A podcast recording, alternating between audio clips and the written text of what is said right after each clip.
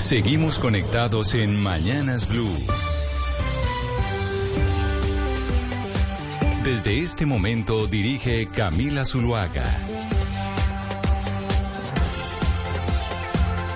Pasan 32 minutos luego de las 10 de la mañana. Le damos la bienvenida a quienes se conectan a esta hora al sistema Blue Radio tanto en nuestro país como fuera de nuestras fronteras. Comenzamos a las 4 de la mañana y vamos hasta la 1 de la tarde, en medio de personajes, de música, de conversaciones y de debates.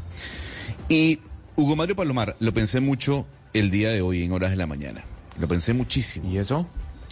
Porque usted es uno de los fervientes críticos de Bad Bunny. Usted no se ha callado a la hora de expresar su malestar en este programa cuando se habla del conejito malo. Está claro de celebré, Claro, y celebré la decisión que tomó o que anunció hace algunos días de retirarse, creo que temporalmente, pero a partir de enero del próximo año. Qué bueno, qué bueno eh, para algunos, ¿no? Para algunos que quieren que Bad Bunny salga eh, de los escenarios y de la música, al menos por un tiempo. Pero le traigo datitos. Y es que lo que acaba de publicar Billboard, señor, va en contraposición de lo que usted no quiere aceptar y es que es tal vez el artista más importante del momento en todo el planeta. Hugo Mario Palomar, ah. le hago una simple pregunta. Es muy sencilla. Culmina el año 2022. El señor hizo y deshizo a nivel de conciertos. Incluso estuvo en Bogotá, Colombia. ¿Cuántas entradas vendió Bad Bunny a lo largo del 2022 en todos sus conciertos? Dígame un total no sé, millones, pongámosle una cifra, 100 millones de entradas. No, se, fue muy alto, se fue muy alto. Se fue muy alto, pero hablamos de millones, ¿no? Le doy el reporte de Billboard. El señor vendió 1.8 millones de entradas en más de 60 conciertos durante este año 2022. Y le doy otra cifra para que le dé más envidia, ¿no? Señor, Bad Bunny se embolsilló pero netos, o sea, libre de impuestos, de gastos, 375 millones de dólares a punta de su gira. 375 millones de dólares, ¿no? Es, es una máquina de hacer dinero y de convocar público. No hay estadio que no llene este señor. Es un éxito, es un fenómeno musical. Eh, el hecho de que no me guste no quiere decir que no lo reconozca, Gonzalo. Tal vez es el artista más importante eh, principalmente entre la juventud, este año 2022. Y seguramente lo va a seguir siendo, aunque como ya lo comentábamos, anunció su retiro temporal a partir del próximo año. Claro, Gonzalo, ¿cuántas boletas vendió? Es que no escuché bien la cifra. ¿Cuántas? 1.8 millones de entradas. ¿Pero a usted le parece que eso es mucho? Eh, digamos la superestrella, la mega estrella, el no sé qué, de, de, pues, de todo el universo hagamos, hagamos una multiplicación muy sencilla. Si el señor realizó 60 conciertos, que es lo que aquí calcula Billboard, 60 conciertos, el señor metió por cada concierto 30 mil personas. ¿Eso le parece poco? Eh, sí, 30 mil pues personas. Para usted que, es, que el señor es la super mega estrella, yo pensé que metía 80 mil, 100 mil por concierto, pero, pero la verdad, no sé, de pronto es porque yo, yo tampoco soy tan fanático del señor. Pero ¿cómo va a meter a 80 mil? ¿Dónde caben 80 mil personas más allá de que en el Maracaná? Es que no hay aforo que, que, pueda abrirse a 80 mil personas. Por eso yo me traslado a lo que dice Billboard en cuanto al aforo de los estadios. Y aquí lo importante es que más allá de que el señor se haya metido 375 millones al bolsillo, es que rompió récords en los Estados Unidos sobre cualquier artista de cualquier género en cuanto a lo que generó en 11 ciudades que pisó.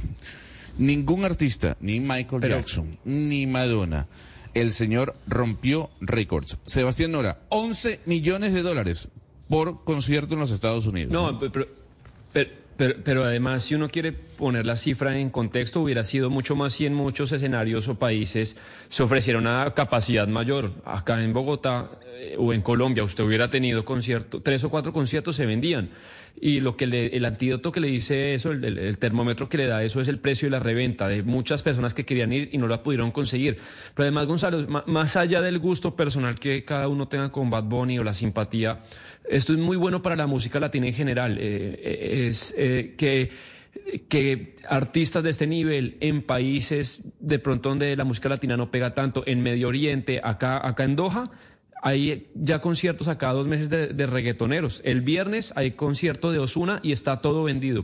Entonces, más allá de si uno le gusta o no Bad Bunny, creo que eh, eh, él va tumbando puertas y le abriendo el camino a otros artistas, incluso de otros géneros que no son propiamente reggaetón, sino son de otros matices, pero con el, digamos con, la etiqueta de la música latina, pues pueden llegar más lejos. Y eso, y eso hay que atribuírselo a Bad Bunny, eh, es este tema.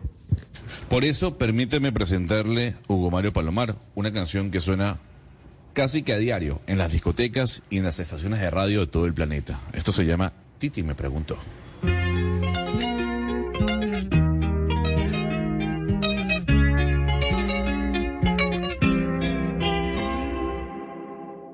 Ay, Titi me preguntó si tengo muchas novias.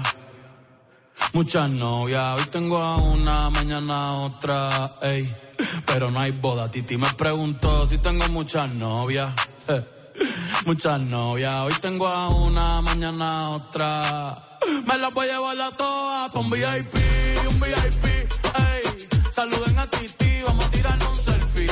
Seis chis, ey. Que sonrían las que ya les metí en un VIP, un VIP, ey. Saluden a Titi, vamos a tirar un selfie.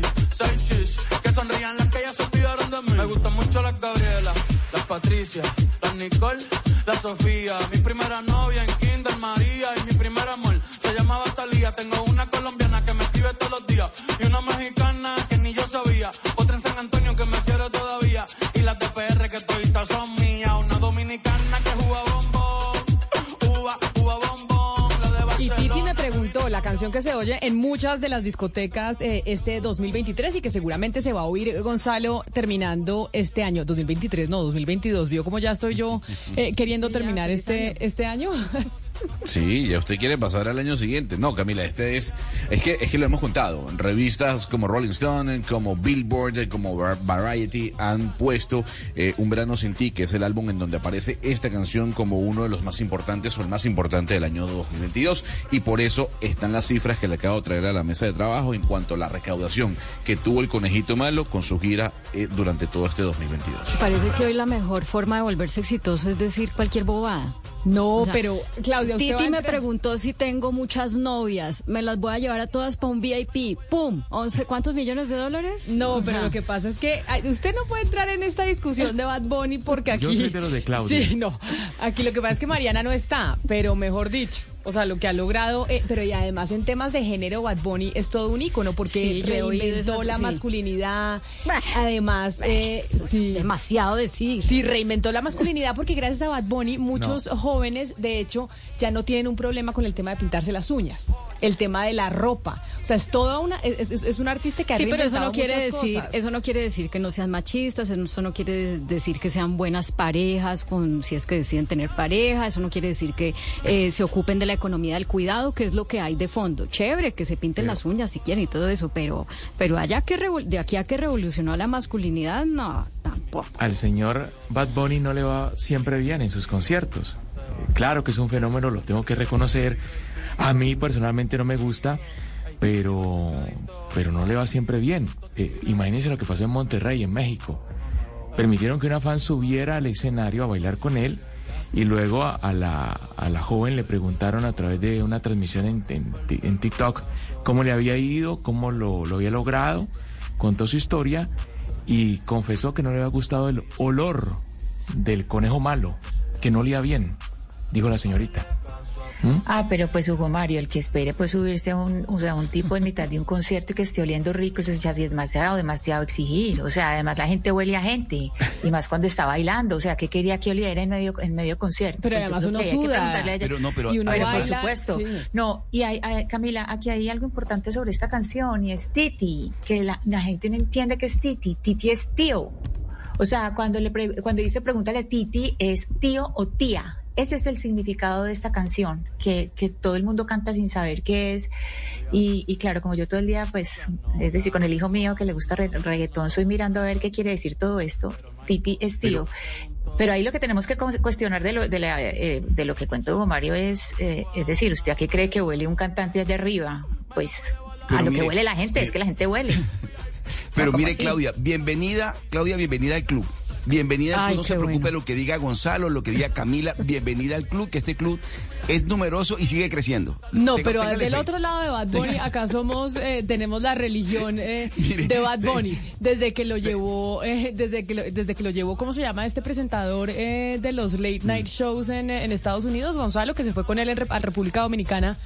Ahí este que lo estoy viendo en este instante en CNN Internacional. ¿Quién? Jimmy Fallon. ¿o Jimmy Fallon, exactamente. ¿Se acuerda que Jimmy Fallon se fue con Bad Bunny a, República Dominicana hicieron una, un video espectacular del que hablamos hace muchos años acá? A Puerto Rico, pero, señor. pero, pero, una, cosa, una cosa es la cantidad y otra cosa es la calidad, Gonzalo. No, una cosa es la cantidad y otra cosa es la calidad. Usted siempre vive sacando cifras que 20 millones, que 50 millones, pero la cantidad no necesariamente significa calidad. Yo, por lo menos, soy partidario de la calidad, de lo que tiene calidad, no lo que tiene cantidad. Pero traduzca. Traduzca, Gonzalo. Los números a ver, los números matan cualquier percepción, don Oscar Montes. Es una frase que dice cualquier eh, marquetero. Pero sí, Camila, ese video del de que usted habla, esa canción fue la que catapultó al señor Bad Bunny porque fue la canción que hizo con Drake. Y a partir de esa internacionalización que tuvo Bad Bunny con Drake, con el cantante canadiense, que también es muy popular, a partir de ahí explotó el fenómeno de Bad Bunny.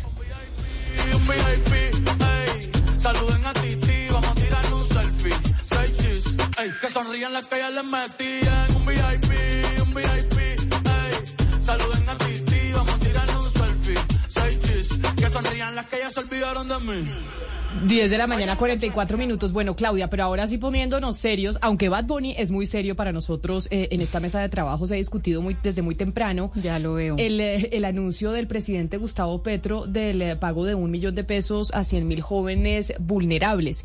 Y me están preguntando los oyentes que nos escriben al 301-764-4108. Me escribe Nicolás y me dice, Camila, una pregunta. Este anuncio del pago de un millón de pesos a 100 mil jóvenes vulnerables en Colombia se puede comparar con la misión Jóvenes de la Patria que creó Maduro en Venezuela. Y le pregunto a usted porque no tengo ni idea. Pues yo le diría para responderle al oyente, a Nicolás, que hay que esperar, pero si uno se guía por lo que ha sido la misión Jóvenes de la Patria en Venezuela, pues podría tal vez prender una, una alarma eh, o, estar con los ojos muy abiertos a cuál es la implicación que esto va a tener en la, digamos, en el compromiso ideológico que tengan que tener los jóvenes beneficiados con este auxilio una vez eh, entre en vigor, pues que ahora, hasta ahora pues es apenas un anuncio, no sabemos cómo va a ser. Fíjese que, por ejemplo, la misión Jóvenes de la Patria, que fue la misión que creó Nicolás Maduro tres meses después de fallecido Hugo Chávez, precisamente para honrar a Chávez, tenía como objetivo fortalecer y profundizar la organización y participación de la juventud revolucionaria. Y uno de los requisitos era que los jóvenes recibieran las cátedras bolivarianas para fortalecer el pensamiento eh, pues bolivariano y que tuvieran conocimiento de organizaciones como el ALBA, el Mercosur, la CELAC, UNASUR y demás. Eh, entonces, esto, esto que anuncia eh, el presidente Petro es con la condición de que ellos estudien y está muy bien. Hay que preguntarse si esos estudios van a tener... ¿Cuál va a ser el currículum de esos eh, estudios? Sí, o si va a ser pues la oferta educativa que hay, en fin. Pero lo que sí es muy importante también agregar es que esto ya se, ya se está probando y, y, por ejemplo, en el, en el caso del Valle del Cauca con Compromiso Valle, que más temprano oía Hugo Mario comentarlo, eh, digamos que el éxito de Compromiso Valle que se creó hace apenas 18 meses es que el sector privado se ha involucrado de una manera impresionante. De, ya ha logrado eh, eh, emplear a 13 mil jóvenes en 400 empresas del Valle del Cauca han apoyado 11.000 emprendimientos de estos jóvenes y han tenido que ser muy flexibles porque son jóvenes que no estaban preparados para el trabajo, no tenían formación y, y eso es parte de lo que ha aprendido el empresariado. Hemos tenido que ser más pacientes con ellos, capacitarlos y en algo muy, muy importante que es la atención eh, socioemocional y psicosocial. El DPS les ha dado 500 mil pesos mensuales a estos jóvenes, el sector privado ha puesto como 61 mil millones de pesos y los resultados se están viendo. Entonces, estas iniciativas sí funcionan, pero hay que involucrar al sector privado y ojo con el tema ideológico. Claro, eh, eh, ellos, ellos reciben en el Valle del Cauca, los beneficiados, Claudia, de Compromiso Valle, esa suma de dinero que usted menciona, 500 mil pesos, pero hay una condición y es que estén en el proceso permanente de capacitación hasta que lleguen a emplearse en una de las empresas que hacen parte de, del programa. Por eso ha funcionado, porque quien no cumple, pues sencillamente no recibe los 500 mil pesos. En el caso de, lo anunciado por el presidente Petro, todavía hay dudas eh, en torno a, primero, de dónde va a salir el dinero y segundo, pues a quién se le va a dar, bajo qué condiciones y cuánto tiempo va a recibir esa persona esos ese millón de pesos que se le ha ofrecido. Entonces, Hugo Mario. bueno, son dudas que seguramente el gobierno va a explicar en el transcurso de, de, lo que queda este año. Pero una duda sobre el caso de Cali, que lo ponen como ejemplo. ¿Esto fue alcaldía de Maurice Hermitage? ¿Esto se hizo, o no fue alcaldía de Maurice Hermitage? Esto fue a raíz de la, del estallido social. Del paro. Ah, esto fue a raíz y, no fue plata pública, sino plata privada. No, es que hay de las dos. O sea, el, el, el DPS, el Departamento de Prosperidad Social, le ha costado esto 20.500 millones de pesos hasta ahora, dándoles 500 mil pesos mensualmente a estos jóvenes. Pero el sector privado también aporta. Exacto, le ha costado 61 mil eh, millones de pesos en, en diferentes eh, rubros. Y lo mejor es que la empresa privada contrata. Pero esto no, pero es que, pero eh, tengo una duda. ¿Este programa, un programa similar, no hizo Maurice Hermitage en su alcaldía en, en Cali, o Mario? No, y antes de ser alcalde incluso también lo hacía a través de la Fundación SIDOC. Claro, por eso. De la ladera, de Siloé. No, le digo, eh, ¿sabe eh, por qué le pregunto lo de Hermitage? Porque, por supuesto, los eh, integrantes del pacto histórico, frente a las críticas que pues tal vez se están planteando con esta iniciativa del presidente Gustavo Petro, dicen, oiga, pero si Hermitage hizo algo así muy similar con plata pública cuando era alcalde en Cali y ahí no hubo ningún tipo de crítica porque eh, las críticas que, que, no digo que estén surgiendo en la mesa, sino que surgen alrededor de esta propuesta del alcalde Gustavo Petro, sí están presentes y en el momento en que se hizo con Hermitage, no. Camila, es que, a ese punto... Es que lo que... Lo que hacía Ana Cristina, escúcheme, para responderle a Camila, lo que hacía Hermitage eh, como alcalde era contratarlos, o sea, que la alcaldía los contratara para trabajar en programas sociales, de, de temas medioambientales, de civismo, de cultura ciudadana y demás, los vinculaba de alguna forma a la nómina del municipio. Entonces, a, través de, esos contratos, pues ellos recibían eh, ese, ese dinero. Pero no era, no, era un, no era un subsidio como tal, sino que era, eran simplemente contratados para programas de la administración local. Sí, lo que pasa, Boca Mario, y, y este es el punto que yo quisiera reseñar acá. A veces se mencionan programas y se estigmatizan porque son, porque lo relacionan o con Maduro o con Chávez, y eso pues es una estigmatización de un programa. Esperemos a que arranque a ver qué pasa. Y le quiero dar un ejemplo muy claro, Camila, y es el siguiente. Siempre se habla de que los programas que vienen del chavismo, que son lo peor, y, bueno, y cae todo sobre ellos. Hay un programa que nació muchísimo antes de, que entrara Hugo Chávez y después eh, Nicolás Maduro, que es el Sistema Nacional de Orquestas y Coros Juveniles. El sistema. El sistema, por ejemplo, empezó en 1977, empezó con el maestro Abreu en, en, en Venezuela y es el que coge a todos los niños vulnerables y los forma en música. Por ejemplo, hay más de 20 países en el mundo que han seguido el modelo del sistema. En Antioquia tenemos la red de escuelas de música de Medellín, en Medellín, que sigue con niños vulnerables por toda la ciudad, educándolos a través de la música y sacándolos, robándolos, robándoselos a la delincuencia eh, y, a, todas las y, a todo el reclutamiento. Y miren, de ese sistema que tanta gente dice que, ah, que porque, claro, porque todo el, digamos, el gran, la, el gran eh, ímpetu o la mayor, la mayor eh, florecimiento del sistema fue a partir de Chávez y después cuando entra con la Fundación Musical Simón Bolívar del sistema sale ni más ni menos que el maestro Gustavo Dudamel, que es el director de orquesta de la Filarmónica de Los Ángeles. Entonces, es decir, démosle tiempo, démosle tiempo a este programa.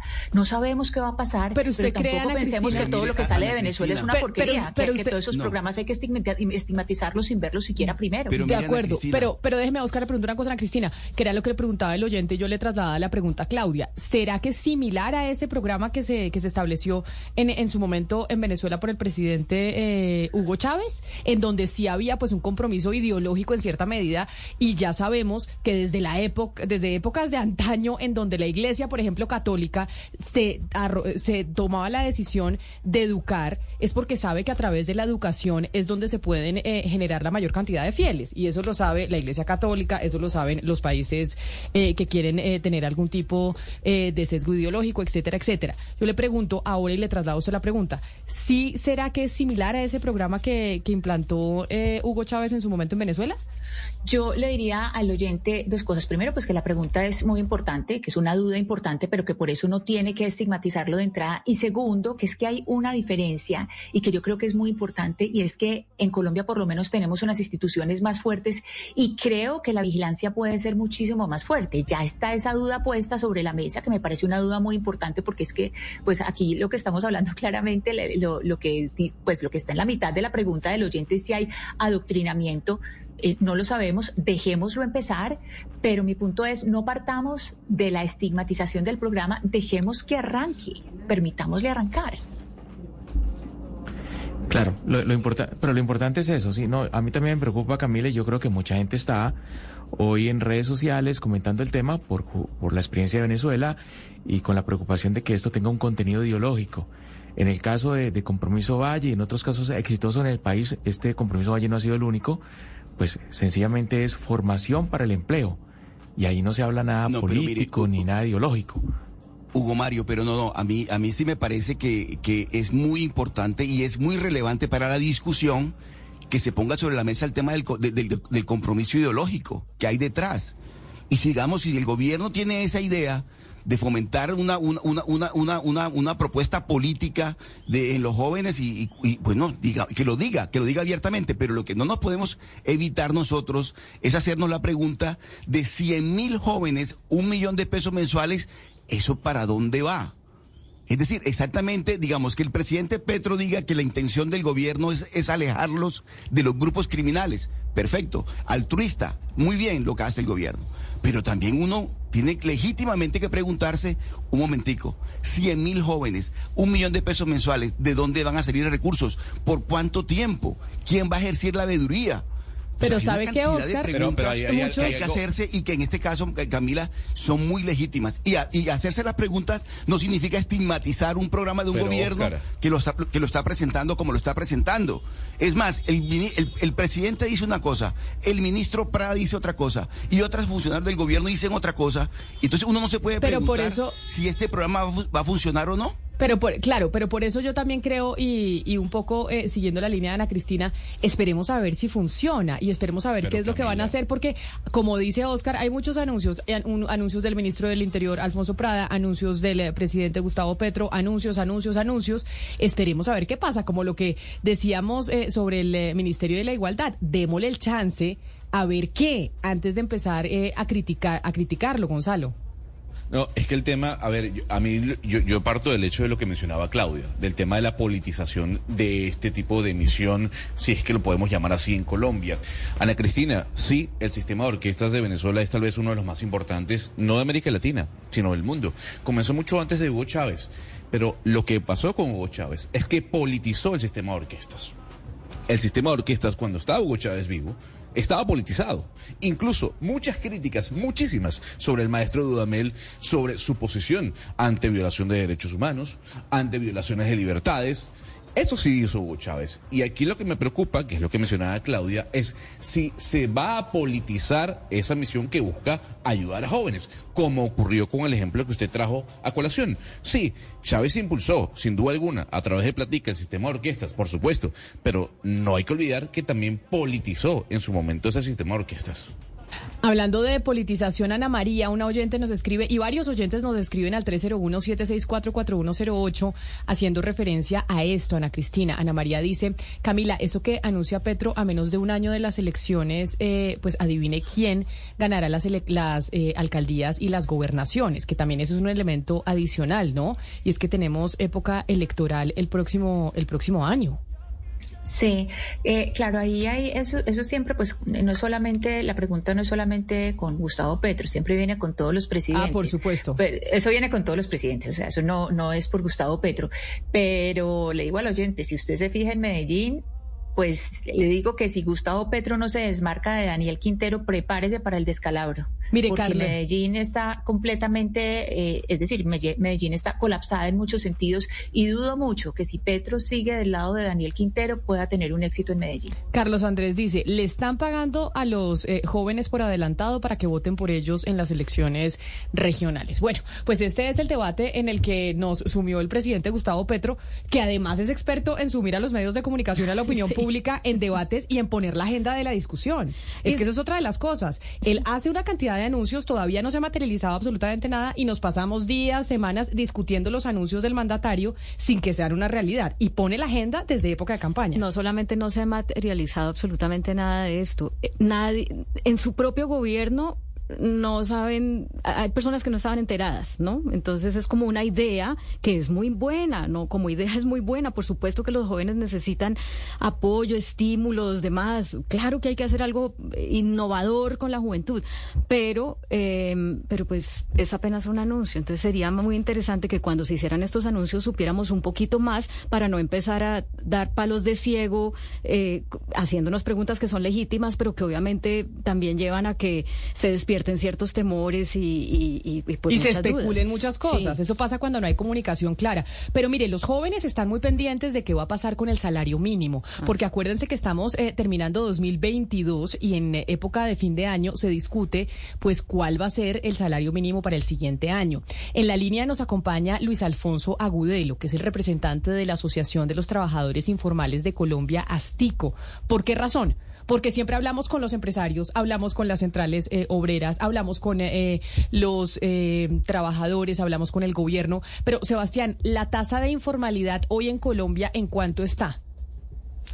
Hoy en día, Camila, la, tasa de informalidad está en el 48% y si usted hace un promedio, si usted coge desde la Constitución del 91, que digamos es cuando hay un nuevo país, un nuevo pacto social, y la promedia ah, desde antes de la pandemia, usted coge la informalidad de cada año y hace un promedio, Colombia ha tenido un promedio de cada año de por encima del 50% de informalidad de la población activa. ¿Eso qué quiere decir para los oyentes? Que de cada dos trabajadores o, miembros colombianos de la población económica activa, uno siempre en los últimos 30 años estuvo en, la, en el sector informal. Y por eso quisimos llamar al doctor Agudelo para que nos diga, bueno, su sector, que finalmente es como el 50% de la fuerza laboral en, eh, en Colombia, ¿qué opina de la discusión del salario mínimo? Señor Agudelo, bienvenido, gracias por estar con nosotros. Muy buenos días, Camila, y a todas las personas que están allí en Blue Radio por la invitación. Eh, miren esas cifras tan, tan fuertes, ¿no? Que están promovidas por todo el desempleo de este país y un poco por, por las condiciones que tiene pues, el aparato productivo en Colombia. Nosotros creemos que es completamente necesario que, que se pueda aliviar por los problemas que va a tener el próximo año con todos los asuntos de la inflación, con los problemas que se han venido teniendo. Y yo creo que es necesario que, que alrededor de, de lo que hay formal pues haya un incremento como el que están proponiendo un poco del 20%. Yo no yo no conozco qué actualización ha tenido ahorita el, presidente Gustavo Petro, pero yo creo que es necesario. Existe un incentivo a que respalden la economía, porque es, entre otras cosas, eh, eh, yo creo que el salario mínimo no ha afectado eh, el ingreso, no ha afectado, digamos, de alguna manera eh, lo que es la inflación y creemos también que la inflación sí ha afectado bastante la forma en la que consumen los colombianos. Pero entonces, señora Agudelo, usted como representante de los trabajadores informales, ¿no cree, como dicen muchos eh, economistas, no digo que todos, pero sí muchos de los más ortodoxos, que subir el 20% el salario mínimo o subirlo tanto, lo que va a hacer realmente es aumentar la informalidad en Colombia? Porque contratar legalmente va a ser mucho más costoso y los eh, pequeños empresarios no van a tener la capacidad de poder mantener esas nóminas. Ustedes desde el sector informal, en lo que saben, en lo que han investigado, dicen, no señores, el hecho de que aumente el salario mínimo no significa que aumenta la informalidad. Pues es que partamos del hecho de que la informalidad que hoy existe en el país no está por incrementos del salario mínimo, sino está por la quiebra del aparato productivo y la asfixia que tienen actualmente las empresas. O sea, hoy el problema de desempleo tiene un causante específico. Eh, creemos que los tratados de libre comercio han arrojado a muchísima gente a la informalidad. O, yo le pregunto a esta mesa o a, las personas que nos escuchan aquí en Blue Radio, y es dónde están los campesinos que antes sembraban tigro, trigo, maíz, sorgo, y que hoy sí se encuentran en la informalidad o nomás miremos el comunicado de hace dos días de Coltejer, que es muy triste. Es muy triste ver que una empresa de 115 años de historia con más de 15 mil empleados, ayer, eh, antier, hace dos días, sin estimar, publicaron ya cómo se convirtieron simplemente en la empresa de bodegas, desplazando pues una, una industria tan importante. Recordemos que hoy eh, de cada 10 colombianos, siete personas utilizan ropa importada. O nomás miremos los alimentos. De, hace, hace, nomás, eh, hace unos años, antes de los tratados de libre comercio, importábamos más o menos 700 mil alimentos y importábamos más de 14 millones de, alimentos. Entonces la informalidad no tiene eh, la informalidad no está sujeta realmente al salario mínimo y si no estoy mal, hace dos días o tres días aquí mismo en Blue Radio mostraron como una estadística en donde el salario mínimo no es quien afecta, sino realmente ha sido la devaluación y el alza de las tasas de interés.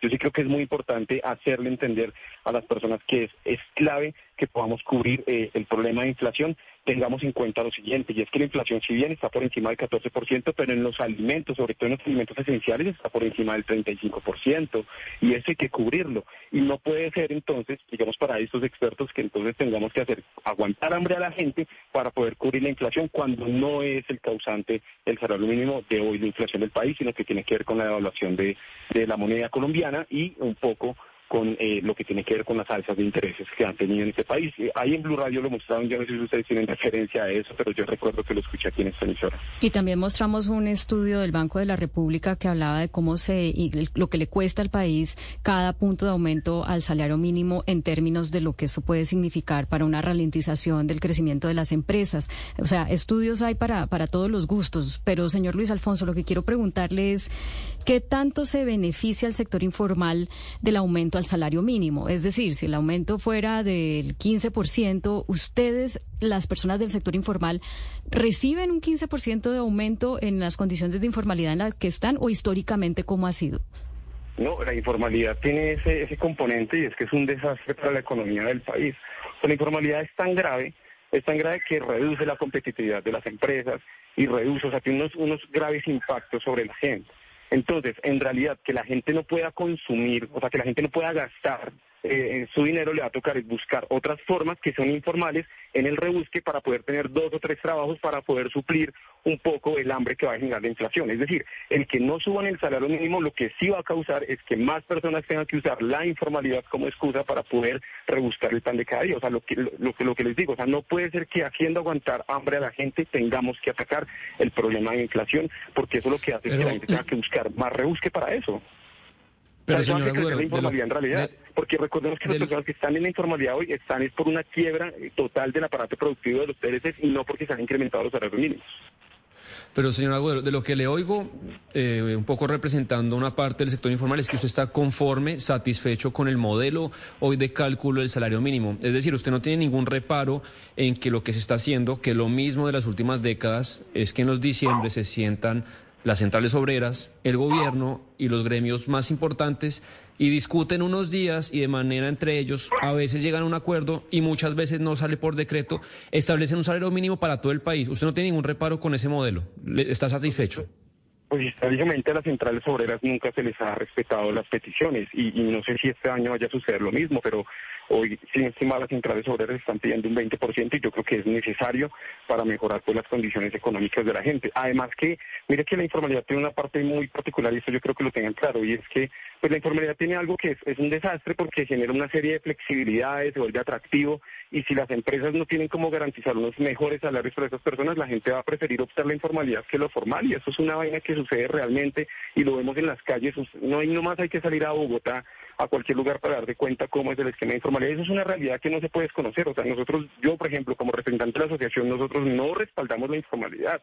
O sea, lo que nosotros hacemos es defender los derechos de las personas informales, pero ojalá este país pudiera generar empleo y aquí tratamos de buscar la forma de genere empleo para sacar a la gente de la informalidad, porque es que eso es un desastre para la economía del país. Entonces yo sí creo que es importante entender que si no se incrementan los salarios, pues no haber un atractivo para que la gente que es informal, que en su mayoría pues eh, hay, hay una gran cantidad de jóvenes, pero en su mayoría son personas súper vulnerables, ¿no? En su mayoría son personas súper vulnerables, pero no va a tener ningún incentivo para ingresar a, la economía formal porque es mucho más flexible, es mucho más, manejan mejor los tiempos y a veces tienen hasta mejores ingresos pues que en una empresa. Entonces yo sí creo que es importante que se haya un incentivo económico, sobre todo para que estas personas pues tengan al menos ese incentivo de poder ingresar a las empresas a trabajar. Y más ahorita pues que han mostrado pues estos datos que, son tan terribles de informalidad. Entonces no por los eh, que pretenden emplearse, sino por quienes intentan sacar adelante un emprendimiento. Hoy el gobierno eh, eh, ofrece garantías para que el informal se formalice. Es decir, la señora que en un barrio de cualquier ciudad colombiana tiene una peluquería en la sala de su casa, eh, ¿tiene incentivos atractivos por parte del gobierno para formalizar su negocio?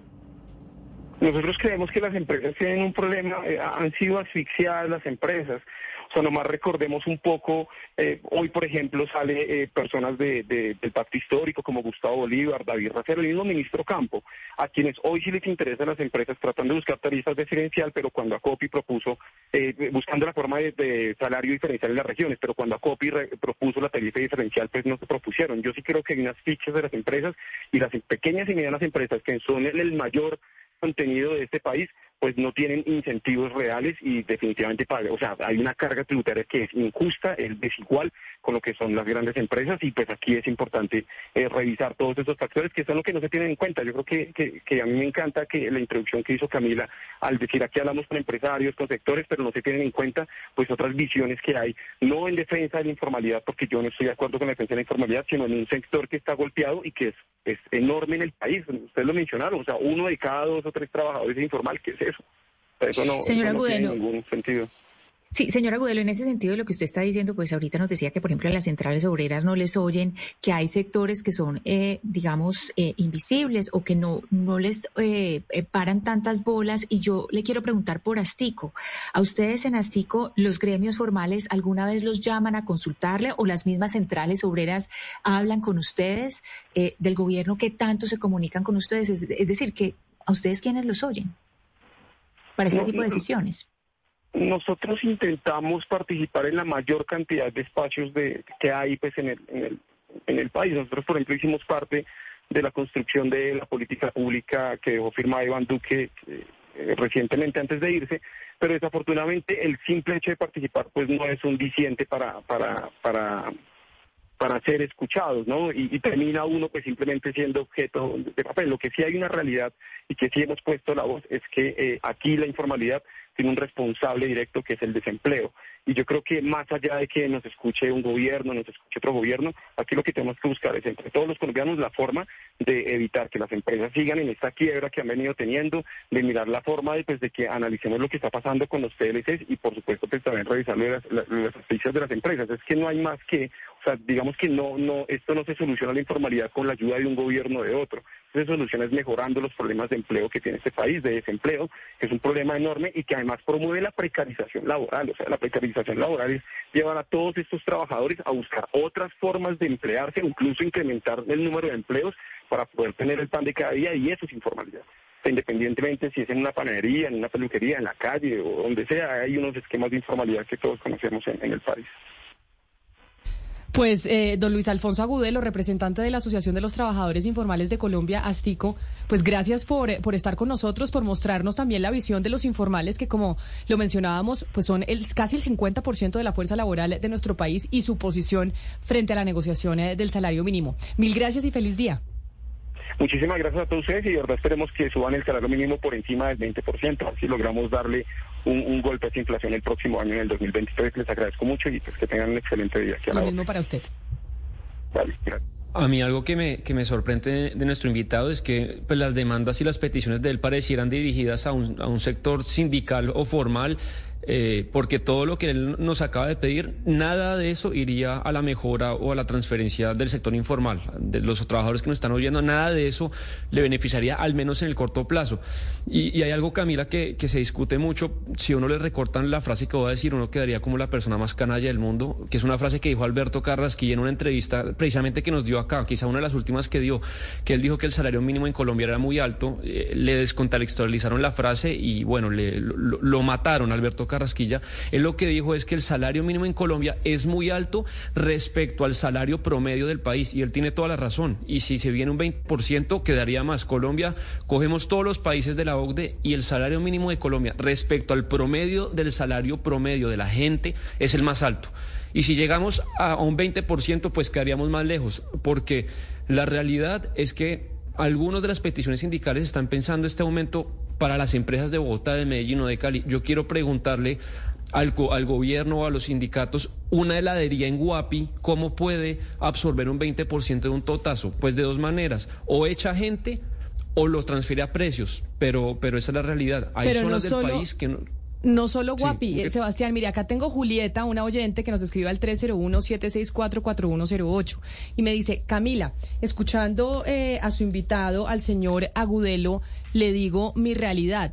A mí no me suben el salario la inflación, me lo suben menos de la inflación. Por ende, cada año soy más pobre en términos reales. La señora que me colabora en mi casa con mis hijos, yo le pago el salario mínimo y tengo que aumentarle cada año lo que aumenta el salario mínimo. Quiere decir que puede ser que para el próximo año yo no vaya a tener la capacidad de pagar a esa señora para que esté en mi casa porque no me va a alcanzar y la voy a tener que despedir, porque no la voy a poder tener legal porque me sale muy caro contratarla si el salario llega a subir el 20%. Claro, es que el, el, además el salario, una cosa es el salario mínimo, que es lo que le entra directamente a la gente, el neto, pero el salario, el salario bruto, que es la suma de todas las prestaciones, de todas las condiciones, es hoy millón seiscientos. Entonces tiene, tenemos que hacer toda la suma. Si se sube un 20%, el salario bruto de un trabajador formal de salario mínimo quedaría en alrededor de dos millones de pesos. 11 de la mañana, 13 minutos. Vamos a ver si este año entonces se logra la concertación, será por decreto, qué va a pasar con, eh, con el aumento del salario mínimo. Lo cierto es que la inflación va a estar alrededor del 12%, ¿no? Es lo que es 12-13%, lo que quiere decir que, que va a ser por lo menos la inflación. Tiene que ser la inflación más productividad y la cuenta que está hecha hasta el momento es 13,77%. O sea, no puede ser menos de 13,77% el aumento al salario mínimo. Yo creería que van a cerrar como en un 15%. Los sindicatos dijeron desde que pusieron la cifra del 20% que era una cifra para negociar. O sea, ellos están dispuestos a bajarse de ahí. Y varias empresas, eh, en estos días estuve en, un foro en el que estaba la presidenta de Procafecol eh, y le pregunté, ¿cuánto sería para una empresa como Procafecol razonable? Entonces dice, bueno, lo ideal es que no fuera más del 1377, pero entendemos las situaciones de las pues de la gente y creemos que podrían con un 15% podríamos seguir trabajando bien. Yo creo que por ahí va a estar el aumento. Claudia, de todas maneras, mire, con una inflación del 12 o por encima del 12 más un punto de productividad, no puede estar por debajo del 13%. Y, los, y, las organizaciones sindicales están hablando de un 20%. Es decir, de verdad que la situación, ahora se pregunta uno, ¿está la, economía de Colombia preparada para esto? Sinceramente, los empresarios, los pequeños y medianos empresarios, que son los que más van a recibir el golpe de la tributaria, pues Yo de verdad creo que están sacando cuentas alegres muchas personas con respecto al salario y de lo que dice Sebastián. Esto hay que pegarle una aterrizada violenta a la situación económica del país y del mundo en estos momentos. Además que las previsiones del crecimiento para el próximo año eh, son muy inferiores a las de este año. A Colombia le ha ido muy bien en el crecimiento en los últimos dos años. Eh, el próximo año pues están variando entre 0,5 y 2% dependiendo de cuál sea la organización que hace la previsión. Entonces el próximo año va a ser complicado. Por supuesto que a la gente pues hay que ponerle plata en el bolsillo, eh, pero es, tiene, eso tiene unas implicaciones en inflación y, y en generación de empleo que no se pueden desconocer. 11 de la mañana, 15 minutos. Esa es otra de las discusiones que, bueno, vamos a estar pendientes este fin de año para saber cuánto queda el salario mínimo para el 2023, pero además porque eso influye en eh, precios que están indexados al salario mínimo, que son varias cosas que tenemos que pagar cada uno de nosotros en sus hogares alrededor del país. Hacemos una pausa y ya, ya volvemos. Colombia está al aire.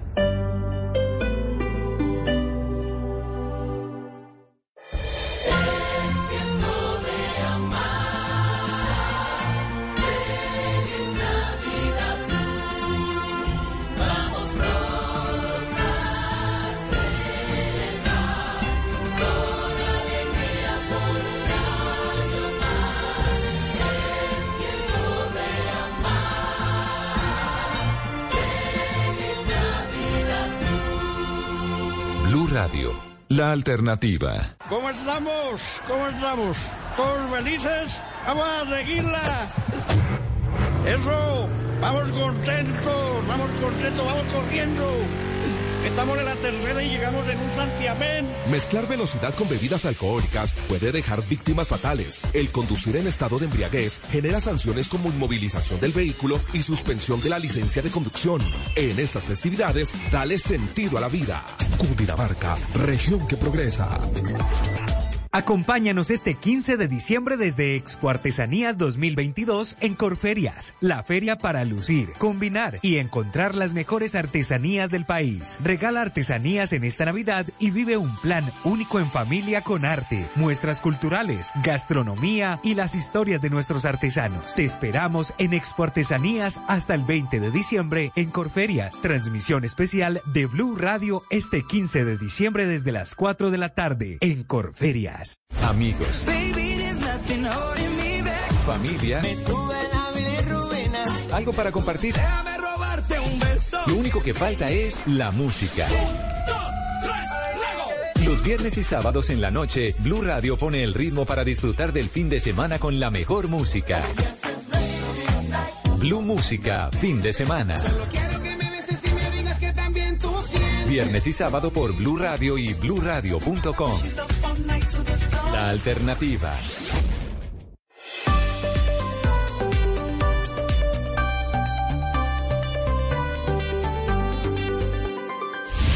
Colombia está al aire.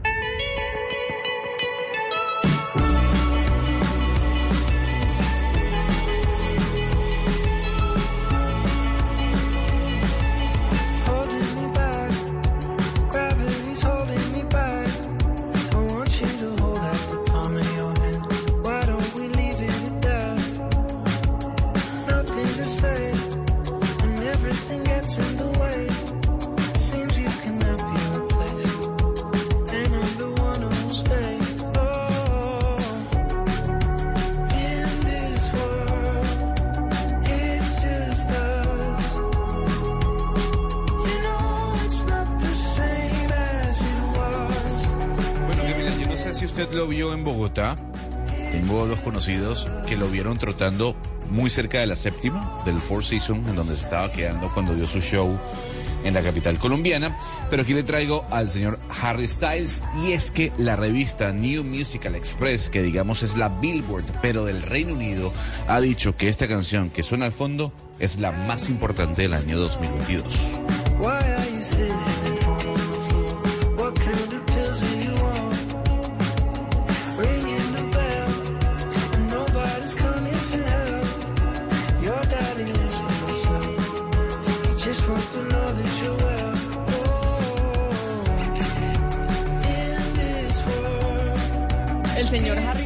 Cristina, que nos lleva al Reino Unido y tengo que hablar con usted.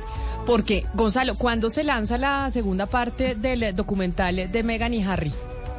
Ya, ya está en línea. Se la publicaba el día de hoy a las 12 y 01 minutos de la noche. Bueno, ya está pues, listo. Esto, por supuesto, tiene a los medios eh, norteamericanos y a los medios ingleses hablando de la serie, Ana Cristina, que la veremos este fin de semana, aunque no sé si me muero de la pereza. Pero en esta. Ay, tan copietas. Usted dijo que estaba emocionadísima con esa serie y no sé qué. Yo no le voy a gastar tiempo a eso. No, porque yo vi los primeros tres capítulos. y ahí fue como yo venía feliz porque yo venía de ver eh, la última temporada de The Crown. y cuando vi a esta señora que me cayó como un zapato, es que cada día me cae más gorda. porque está todo el, está la BBC todos hablando y diciendo que ahora eh, Harry dijo en la serie que su hermano, el príncipe William, ahora está del lado de la institución, ¿no? Porque así es que le llaman a la a la realeza, que esa es la institución, y que el príncipe William está de ese lado. Y entonces, ¿de qué lado quería que estuvieras? Es que el señor va a ser rey de Inglaterra. Pues es que, Camila, hay que hay una cosa que es como, eh, pues es muy difícil de, entender para, para todo el mundo, pero es, a ver, primero, lo de las series, Claudia, nosotros aquí recomendamos ciertas series, pero no quiere decir que permanezcamos, o sea, nos quitamos, en el momento que hay que quitarse, nos quitamos, empezamos, empezamos a comentar, pero hay momentos en que hay que quitarse, como esta de Harry Meghan.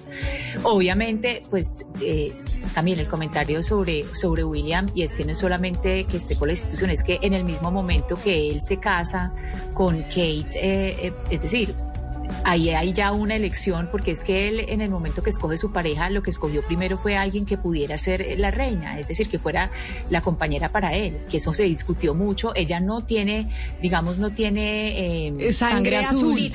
sangre azul, no tiene linaje, no tiene ese linaje, la sangre azul, no tiene todo. Pero, pero sí se ve de sangre azul. Eso sí como... Ella parece, pero no lo es. Por ejemplo, como Lady Di, que Lady Di era aristocracia, pues no era, no era realeza, pero sí era aristocracia. Kate no lo es, pero sí, sí tiene todo para ser reina. Es decir, pues la mamá de Kate era zafata, ¿se acuerda? La mamá de Kate era como claro. No, pero ella ya, ella ya se volvió de sangre azul porque ella es perfecta para ese cargo, ¿no? Y además es absolutamente espectacular. a mí me parece, es que acá con la frivolidad, me parece divina, me encanta cómo se viste, todo, ella me parece espectacular. Pero entonces, desde ese punto, el príncipe William sabía, o sea, sabía para dónde iba, que ahí hay una cosa que es, que, que es evidente. El señor estaba buscando, y fíjese la, la, formación de ella, una mujer que es, que era muy buena estudiante en la Universidad de San Andrews, porque esa es otra cosa, que la, digamos, eh, mostrar que académicamente es una mujer que también eh, tiene sus méritos propios, tiene su vida propia, y él estaba buscando eso. Entonces eso de que William está con la institucionalidad, pues por supuesto, o sea, no solamente porque va a ser rey, es que desde, la misma búsqueda de la pareja hace cuántos años, él dijo, yo voy a ser el rey y estoy teniendo aquí una reina. Y efectivamente tuvo muy buen ojo porque esta mujer es intachable, pues es, es, una mujer que además es preciosa con la gente y la gente la adora. Sí, muy carismática. Además los tres hijos y entonces son como la, la, la, familia perfecta para suceder a la reina Isabel, porque ustedes me perdonan, pero para mí no hay rey. O sea, a, mí, me parece que esto es como un paréntesis,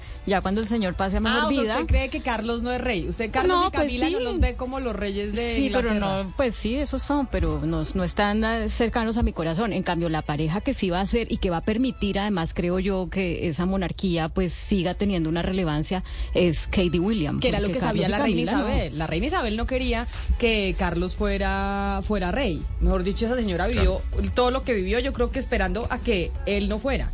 Pero pues bueno, él va a ser, yo creo que le quedan 20 años por lo menos de ser rey de Inglaterra. Sí, son muy longevos en esa familia. Sí, 20 años, no, Sí, señor. ¿Cuántos años tiene el rey? ¿Cuántos años tiene el rey Carlos? Uy, vamos a buscarlo.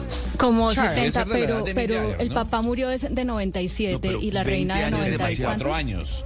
Por eso 74. y la abuelita. Y la abuelita que murió de más de 100. Y la abuelita murió de más de 100. 20, son 94, no, pero 20 años él, él, le va a rendir mucho, pero ¿sabe, ¿sabe cuál es el, el, sueño ahora? Que Kate tenga ese toque, yo me lo sueño en mayo cuando sea la coronación, que Kate llegue a esa coronación con cosas de Lady Di de la suegra, que llegue o con las areticas o con collar. pero si será porque yo mm". siento que William y Kate no, no han sido tan solidarios con Lady Di que Harry sí que es que ese es el tema, porque yo cuando veo esas fotos de Camila Parker con Carlos y con Kate y William, digo, óigame, pero esto en, qué momento no le quieren escupir a esta señora y a su papá también. Camila.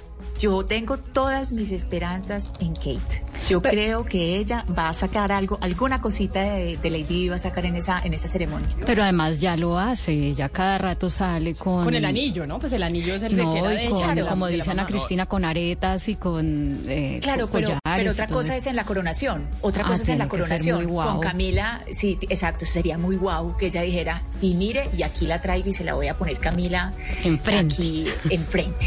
Pero me parecería le voy a decir algo. Le voy a decir algo. A, mí Mega me cae, me cae gorda, pero creo que Harry es mucho más pana que, que William, ¿no? Y en el adelanto, en el adelanto de lo que usted va a ver, Camila, un momento, por favor, un momento. Los reyes no el son señor Harry lanza este, no, no, o sea, más, más amigable. En el adelanto de estos tres capítulos que usted va a ver, Camila, porque sé que los va a ver, el señor le lanza un dardo a su hermano, pero con todo. Abro comillas estaban felices de mentir para proteger a mi hermano. Nunca estuvieron dispuestos a decir la verdad para protegernos. Nos metieron en la boca del lobo. No entiendo. ¿Eso dijo eso en qué sentido? El señor eh, dándole, dándole con todo a la familia real, diciendo que lo que hacían era mentir para proteger a William y no darle, y no darle el, beneficio del plástico, el, beneficio de la duda a ellos en cualquier tipo de problemas. Él lo que dice es, al final, en, medio del avance que se puede ver, porque no he visto los tres capítulos, es que lo que hacía eh, la reina, el príncipe, era básicamente proteger a William y no a ellos. Pero proteger a William de, pero perdóneme, una pregunta, ¿proteger a William de qué? No sé porque el avance no dice más nada. Ah, como si estuvieran peleados, como si estuvieran peleados William y Harry. Pues obviamente el Palacio de Buckingham iba a defender a William por una sencilla razón, porque es que el señor va a ser rey de Inglaterra. En cambio Harry no, porque es el primero en, eh, o sea, él es el que sigue en la línea de sucesión. Por eso es que ahí y en The Crown, yo todo lo que sé, Gonzalo, no es que me historiadora de la, de, la, de la corona inglesa, sino lo sé por The Crown. Es, ahí hay una sola cosa que importa. Primero era la reina Isabel todo giraba en torno a la reina Isabel. Ahora en torno a Carlos, pero es verdad, como dice Claudia, que a muchos nos cae gordis, más o menos. A mí no tanto, la verdad pero y después va a girar en torno a William. Es que lo que importa es los que van a ser reyes. Pero Camila, mientras, mientras queda William, eh, yo, yo creo que la corona un poco tiene que, conectar con, las nuevas generaciones y con los jóvenes. Tiene, tiene más temperatura y sabor la heladera de mi casa que Carlos. Y, y yo no sé si puede haber una manera de preservar la majestad de la institución, pero también, no sé, hacer cosas en redes sociales, videos y conectar con la gente, porque se muere esta señora que, que era un ícono mundial y queda un señor que, pues, que es un mueble. Eh, no, no, pero eh, yo, yo estoy de acuerdo con usted, pero fíjese lo que pasó, fíjese lo que pasó instantáneamente desde el momento del mismo funeral de la reina que empezaron a hacer, mostrarlo como ambientalista y empezar a mirar hacia atrás eh, para conectarlo precisamente con los jóvenes, mostrar todo lo que él ha hecho, eh, digamos, distintas campañas por el medio ambiente, que eso sí hay que reconocerlo, ha hecho desde hace mucho tiempo, pero nunca se, se hablaba de eso. O sea, eso como, como él es eh, sí, exacto, que él tiene que hacer algo distinto y, miraron y se y miraron hacia atrás que había hecho este señor que no sea dar lora y se dieron cuenta que es el ambientalismo. Entonces, digamos, por ese lado, por las campañas que él ha hecho eh, por el medio ambiente, eso es como lo único que le han podido sacar como para que, pues, levantarle un poquito esa imagen. Y fue desde el mismo funeral de la reina, desde que la reina no había ido ni siquiera, o sea, no había llegado el féretro a Londres, ya desde Edimburgo estaban empezando a hablar del rey ambientalista y todo esto. Pero, eh, mejor dicho, si algo sí es de verdad, verdad, él es alguien comprometido con el medio ambiente. Recuerden que cuando vino a Colombia, eh, por allá como por el año 2014, 2015 tal vez, se fue a la Macarena con el presidente Santos y aportó unos recursos y, o sea, él sí de verdad en el tema del medio ambiente a eso le a eso le jala y en eso sí tiene un compromiso. Y comprometido sabe con qué también, con lo que le reclama Sebastián, con la transformación de la corona inglesa, con decir la corona inglesa tiene que ser parecida a como es la familia común y corriente de la gente en la calle. Y él siempre estuvo comprometido con el tema de la transformación, el cambio, el cambio de la corona, el cambio, el cambio. Es el que manejó esa agenda, eh, Sebastián, dentro del, dentro del Palacio de Buckingham. O sea, que a uno le cae gordo por todo el tema de Lady Di, de Camila Parker y demás. Pero el tipo, o sea, el rey, perdón, el rey, el rey sí tiene eh, unos compromisos eh, y un trabajo que ha hecho a lo largo de su vida. No, yo, yo no niego eso, pero ¿usted no cree que, que la corona podría eh, mostrar una puesta en escena más marketinera, más, más, juvenil, más, más light para con, es que no sé, con un londinense de 20 años no, la no, corona. No, Sebastián. No, eh, de eso porque por ahí no sé tener tener, tener tener TikTok, tener redes sociales, hacer videos. Suena, ¿Por qué no? no ese tema no, ese tema no los trasnocha. No los trasnocha para nada. Sebastián Nora suena como posible asesor del, del rey Carlos con todo lo que acaba de decir. si, me, pagan en, y si me pagan en libras, le renuncio mañana. Se va a asesorar en TikTok la estrategia de comunicación. No, pero yo, yo, yo, sí creo que, que, por más redes, Camila, por más redes sociales, por más TikTok, por más Instagram, por, o sea, por más videos que, que proponga Sebastián y que quiera hacer eh, Carlos y, y, y la realeza, lo cierto es que la corona está absolutamente desconectada con el pueblo eh, británico. Bueno, y en España pasa lo mismo, donde hay monarquías, la juventud sobre todo no quiere saber nada de, coronas ni de realezas. O sea, la gente eh, piensa que eso es cosa ya del pasado y creo que así se va a quedar. 11 de la mañana, 30 minutos. Pues a vernos, o por lo menos yo voy a hacer la tarea de terminar el documental de Harry y Meghan para seguirme poniendo eh, más brava con, con ellos dos y la traición a la corona. El lunes me cuenta porque yo no lo voy a ver. Bueno, yo le cuento, yo le cuento y le digo que, que me pareció. Óigame, Claudia, pero hay una noticia importante ahora sí pasando a cosas más serias, no por decir que la corona inglesa no sea seria, y es, eh, hay un anuncio importante sobre eh, energía para el futuro.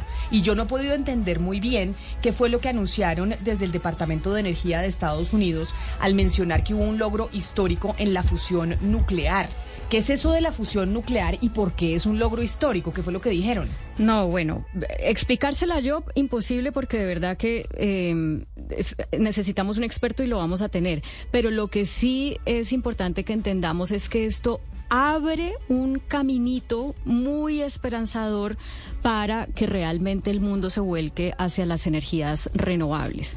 Porque lograron producir energía de una manera, en milésimas de segundo, ¿no? Esto no duró mucho, pero de una manera que antes no se había logrado producir. Antes era como la teoría de que se iba a lograr producir, pero ya se logró así fuera en milésimas de segundo.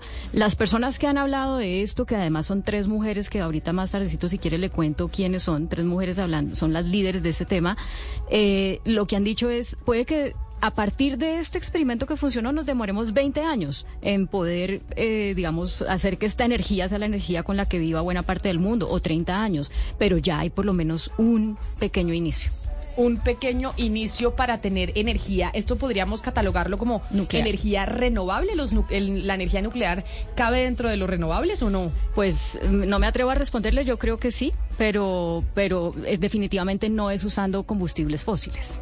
Eh, ah, bueno. Pues eh, a quién tenemos en la línea Gonzalo para hablar precisamente sobre este tema para que nos explique este, eh, este, este anuncio, qué es lo que significa y por qué es tan importante también para el medio ambiente. Un anuncio, además, Camila, luego de, escuchar la explicación de Claudia, que tuvo que esperar 70 años, ¿no? Este hito científico. Eh, eh, pasaron 70 años para que se pudiese obtener. Y en línea está tal vez uno de los mayores expertos en energía nuclear que tiene América Latina. Él es Julián Gadano, ex subsecretario de Energía Nuclear de Argentina. A esta hora nos atiende desde el sur del continente. Profesor Gadano, gracias por acompañarnos hasta ahora en Blue Radio. ¿Qué tal? ¿Cómo les va? Buenos días o tardes, no sé cómo es para ustedes, pero buenos días. Buenos días para nosotros, buenas tardes para usted. Buen almuerzo, además, profesor. Gracias. Profesor, a la duda que tiene mi compañera Camila Zurugay, que seguramente los miembros de la mesa y los oyentes tienen, ¿qué fue realmente lo que ocurrió el día de ayer como para Domis, no? Para entender un poco. Claro. Bien, lo que ocurrió en el día de ayer, un poco como dijeron ustedes, fue un gran anuncio. Un anuncio que implica un logro científico-tecnológico muy importante y vamos a tratar de explicarlo. Lo que se logró vía la fusión nuclear, y ahora explicamos qué es la fusión nuclear, es, digamos, en un, en un experimento lograr una ganancia neta de energía. ¿Qué significa esto? Que se logró generar más energía que la invertida en el proceso. Esto es un logro enorme enorme. Ya se habían hecho experimentos, el laboratorio que lo hizo, que es el Lawrence Livermore National Laboratory del Departamento de Energía de los Estados Unidos, ya había hecho experimentos medianamente exitosos, pero no habían logrado una ganancia neta de energía. A partir de ahora se comprobó que se puede generar más energía que la invertida en el proceso. Esto es lo que se logró eh, hace unos días en el laboratorio Lawrence Livermore. En el experimento tiene ya más de dos semanas, pero se anunció hace dos, tres días. Señor Gano, ¿por qué se... Sí. Sí, no, en este sentido, porque, porque se ha dicho que esta fusión nuclear es el santo grial de la producción de energía, porque le dan como, como ese lugar, como si fuera algo tan inalcanzable. Bien, sí, lo de santo grial quizás un poco exagerado, digamos, pero, pero se le acerca. ¿Por qué? La energía nuclear que conocemos hoy es lo que llamamos fisión nuclear. Esto es partir el átomo, dividirlo, romperlo de un, eh, el átomo de un elemento pesado, típicamente el uranio en su isótopo 235. El uranio 235 es un elemento muy pesado, es el más pesado de los que están en la naturaleza de la tabla de elementos, y su, digamos, y lo que se hace es romperlo, básicamente. Si con eso se genera energía, esas son las centrales nucleares que conocemos hoy, que existen en Estados Unidos, en Europa y en América Latina, México, Brasil y Argentina tienen. El problema de la fisión es que en el, digamos, en el mismo proceso que se libera energía, para generar energía eléctrica, etcétera, esto es muy bueno, se se libera radiación ionizante, es decir, partículas cargadas, llamadas iones, que son dañinas para la salud, con lo cual el proceso hay que aislarlo, requiere de, digamos, muchas medidas de seguridad para evitar daños a la salud. La fusión nuclear, por el contrario, es fusionar, o sea, juntar dos elementos livianos, típicamente una variante del hidrógeno, un, digamos, un isótopo diferente del hidrógeno, ¿sí? Digámoslo así, hidrógeno. Esto no libera nada dañino para la salud. Esa es el primer, la primera ventaja de la fusión. La segunda ventaja de la fusión es que genera mucha más energía que la fisión, cinco veces más energía como mínimo, ¿sí? Con lo cual, un reactor digamos, del tamaño de un reactor normal de cualquier país del mundo, puede generar, digamos, puede tener una potencia de, de 5 gigawatts de energía como mínimo, no generando ningún riesgo a la salud. Pensemos nosotros que la fisión nuclear ya es mucho más eficiente que, digamos, mucho más eficiente por unidad que cualquier eh, combustión de combustibles fósiles. Esto es carbón, gas, petróleo, etcétera. Pero, señor Gadano, déjeme yo, perdóneme que lo interrumpa. Esto que usted quiere decir pues es lo siguiente. Por ejemplo, países como Japón. Entiendo yo que Japón utiliza energía nuclear en un 60-70% para poder prender ese país, para que la gente pueda conectar sus computadores. Porque después del accidente lo bajó, pero sí, pero sigue, lo hacía antes del accidente. Pero, pero lo sigue haciendo, o sea, Japón sigue teniendo un porcentaje importante de energía nuclear para poder prender computadores, cargar el celular, prender la luz en la casa. Francia también utiliza energía nuclear para lo mismo. Alemania tenía energía nuclear y la pagó por los riesgos, pero hoy está ante la dependencia eh, de Rusia del gas. Lo que nos anuncian desde Estados Unidos en el Departamento de Energía con este descubrimiento es que la fusión nuclear implicaría que vamos a poder utilizar esa energía y que si pasa un accidente como el de Fukushima, eso no le haría daño a la salud humana. No, se libera helio, que es el material con el que se inflan los globos de los niños en las plazas. Exacto. Eso se libera. Entonces, no, no habría ningún riesgo en caso de que hubiera un accidente. Cero riesgo. Y como tú dijiste, la energía nuclear, también la fisión, también la que conocemos hoy, eh, no emite gases de efecto invernadero. No es renovable técnicamente porque usa un combustible que es el uranio y usaría un combustible que es el hidrógeno. Pero es un combustible, en el caso de la fusión, que no genera ningún daño y que hay en enormes cantidades. El hidrógeno es el elemento que más presente está en la naturaleza. Así que no, no habría ningún problema. No es renovable técnicamente, pero en la práctica lo es. Y esto democratiza además el acceso a la energía. ¿Por qué? Porque ya no dependeríamos eh, de que de países que tienen la suerte de tener eh, gas, petróleo en su subsuelo, sino que cualquiera, con, mientras acceda a la tecnología, puede tenerlo. Imaginemos un futuro en 20, 30 años que los automóviles se pueden mover con un pequeño motorcito de fusión, ¿sí? Donde simplemente lo que tienen que poner adentro es hidrógeno, nada más. Eh, efectivamente es un cambio revolucionario. Para que lo veamos a nivel masivo, faltan, faltan dos décadas, quizá más de dos décadas. ¿Por qué?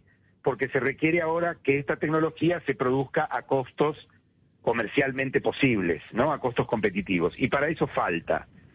Pero ya el tema tecnológico fue superado, digamos, ¿sí? Eh, pero, pero profesor, desde su conocimiento de la industria nuclear, ¿Cuál es el siguiente paso? Digamos, ¿qué es lo que ahora tienen que hacer los científicos o las personas que invirtieron en este hallazgo eh, para que empiece a ser escalable o reproducible al menos de manera interna? ¿O qué es lo que debería pasar para avanzar ese paso más, que según usted serían unos 20 años ya para que todo el planeta pues tenga ese, ese método de energía? Mira, buena pregunta. En realidad lo que va a pasar ahora, lo que van a lograr los científicos, porque este no es el único laboratorio que lo está haciendo, hay otro gran laboratorio que es el ITER, que está, eh, que es multinacional, incluso están los Estados Unidos también, y varios países de la Unión Europea, pero desde América Latina está Brasil. El laboratorio está situado en Francia, eh, y hay otros también. Lo que le va a permitir ahora a los científicos de esos diversos laboratorios es que van a tener dinero, van a tener mucho dinero disponible ¿Por qué? Porque se ha demostrado que esto es posible. Entonces los estados, en la búsqueda de esta energía, digamos, muy, muy accesible y que, no genera contaminación y que no, no emite gases de efecto invernadero, van a invertir dinero. Esto va a ser posible que no solo Lawrence Livermore, sino otros laboratorios que usan a veces otros métodos diferentes, ¿sí?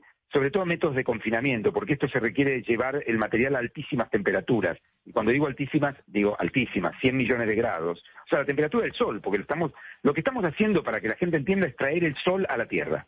Es decir, la fusión nuclear es lo que ocurre en el Sol. Entonces, estamos generando energía como el Sol la genera. Eso es lo que hemos logrado hace tres días. Hemos, la humanidad ha logrado reproducir el Sol. Eso es básicamente lo que estamos haciendo. Entonces, lo que va a pasar ahora es que va a haber mucho más dinero disponible, va a empezar una carrera en el, en el sano sentido del término de diversos laboratorios por encontrar la forma más rápida, más barata, más comercialmente difundible de eh, generar fusión nuclear. Esto va a ser un camino no lineal, va a haber algunas líneas que van a fracasar, va a haber otras que van a ir más rápido, va a haber otras que irán más lento, pero básicamente lo que ya se sabe es que se puede. Entonces va a haber recursos para esto. Por eso se calcula que va a demorar tanto, porque es un camino que, que, bueno, va a ir y venir varias veces, pero ya se sabe que se puede, ese es el gran, el gran avance, ¿no? Entonces, por eso decimos 20, 20 años, 25 años. precisamente sobre eso quiero preguntarle, porque en América Latina solamente Argentina y Brasil, entiendo yo que tienen eh, plantas de eh, nucleares. México también. Ah, México, también.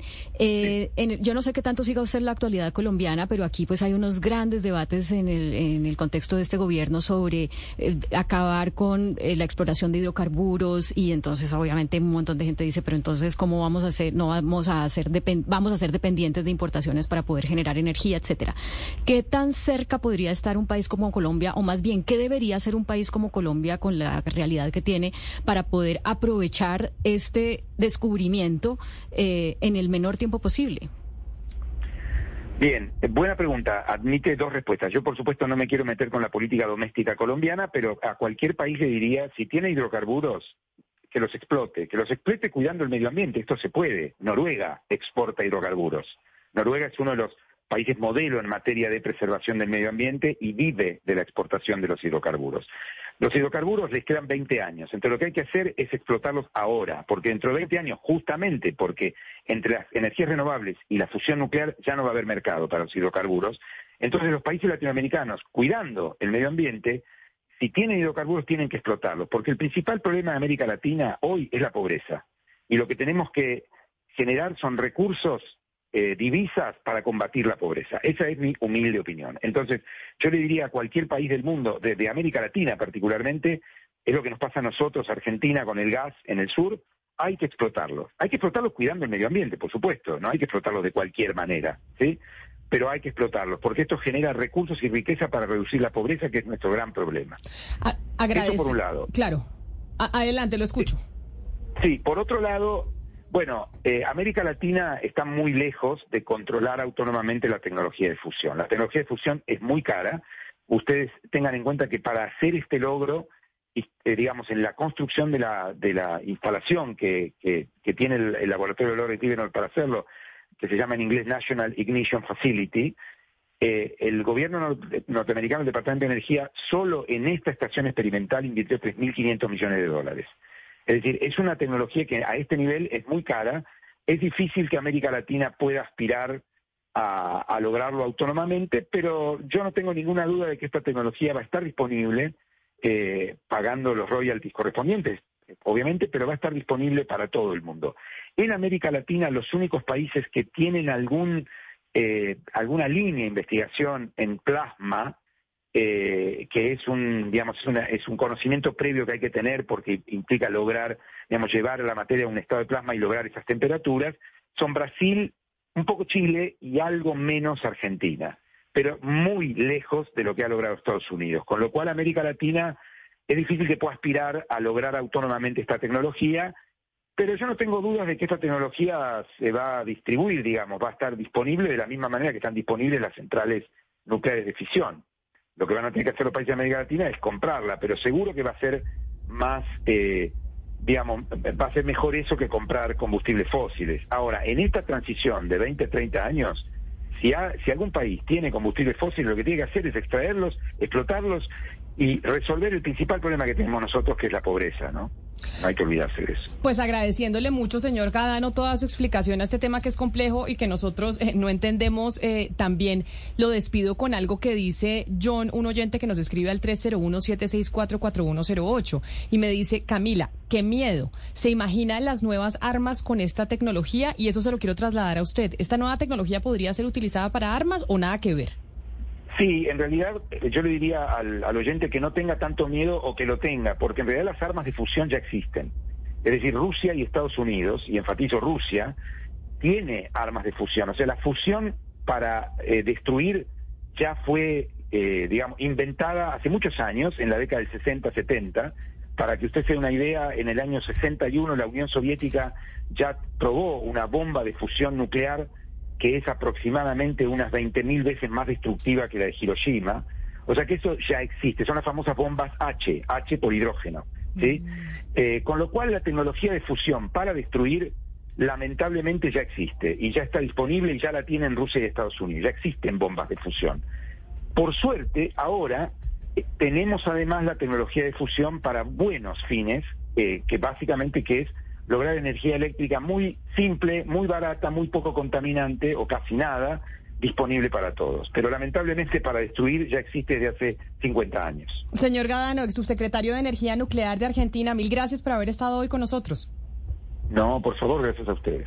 Y una última cosa, Claudia. Entonces, el anuncio lo hicieron en Estados Unidos desde, la, desde el Departamento de Energía tres mujeres, es decir, tres científicas fueron las que les dijeron al mundo, miren lo que estamos descubriendo. Científicas y políticas, muy impresionante y muy inspirador, porque uno no se hubiera imaginado que fueran tres mujeres a la cabeza de un descubrimiento que requiere ingeniería, eh, eh, pues un montón de conocimientos que antes tenían eh, más monopolizados los hombres, o monopolizados los hombres. Son Jennifer Granholm, ella es canadiense-estadounidense, fue gobernadora de Michigan y fiscal general de Michigan y hoy desde 2021 es la secretaria de Energía de Estados Unidos.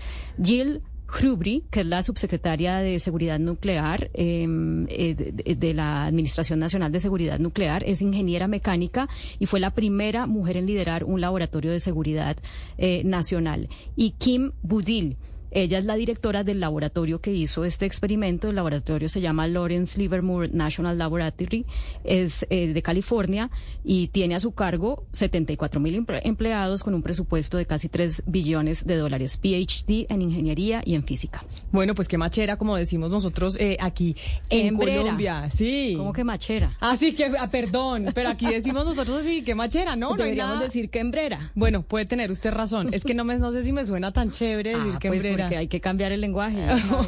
11 de la mañana, 48 minutos. Ya volvemos porque le tengo a Sebastián una invitada muy especial.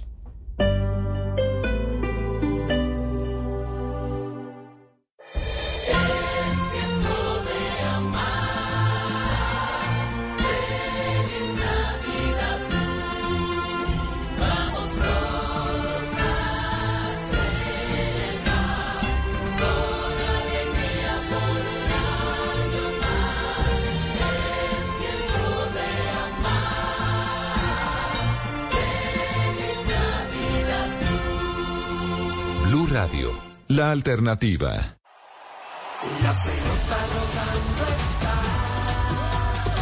Este es el mundial. Mundial de Fútbol Qatar 2022.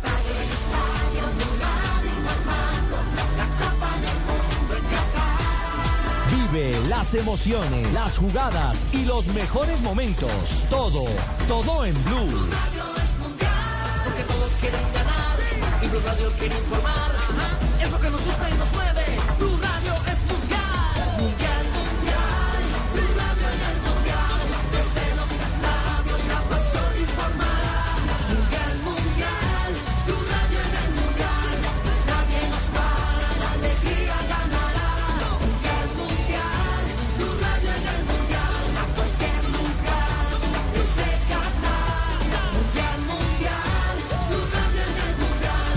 de Fútbol Qatar 2022 en Blue.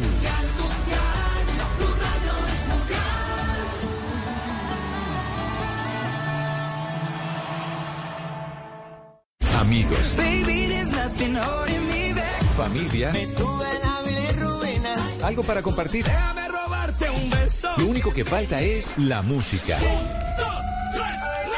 Los viernes y sábados en la noche, Blue Radio pone el ritmo para disfrutar del fin de semana con la mejor música.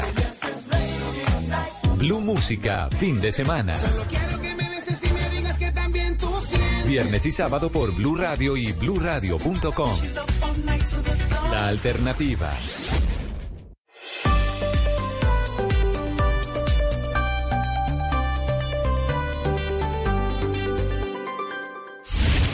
Colombia está al aire.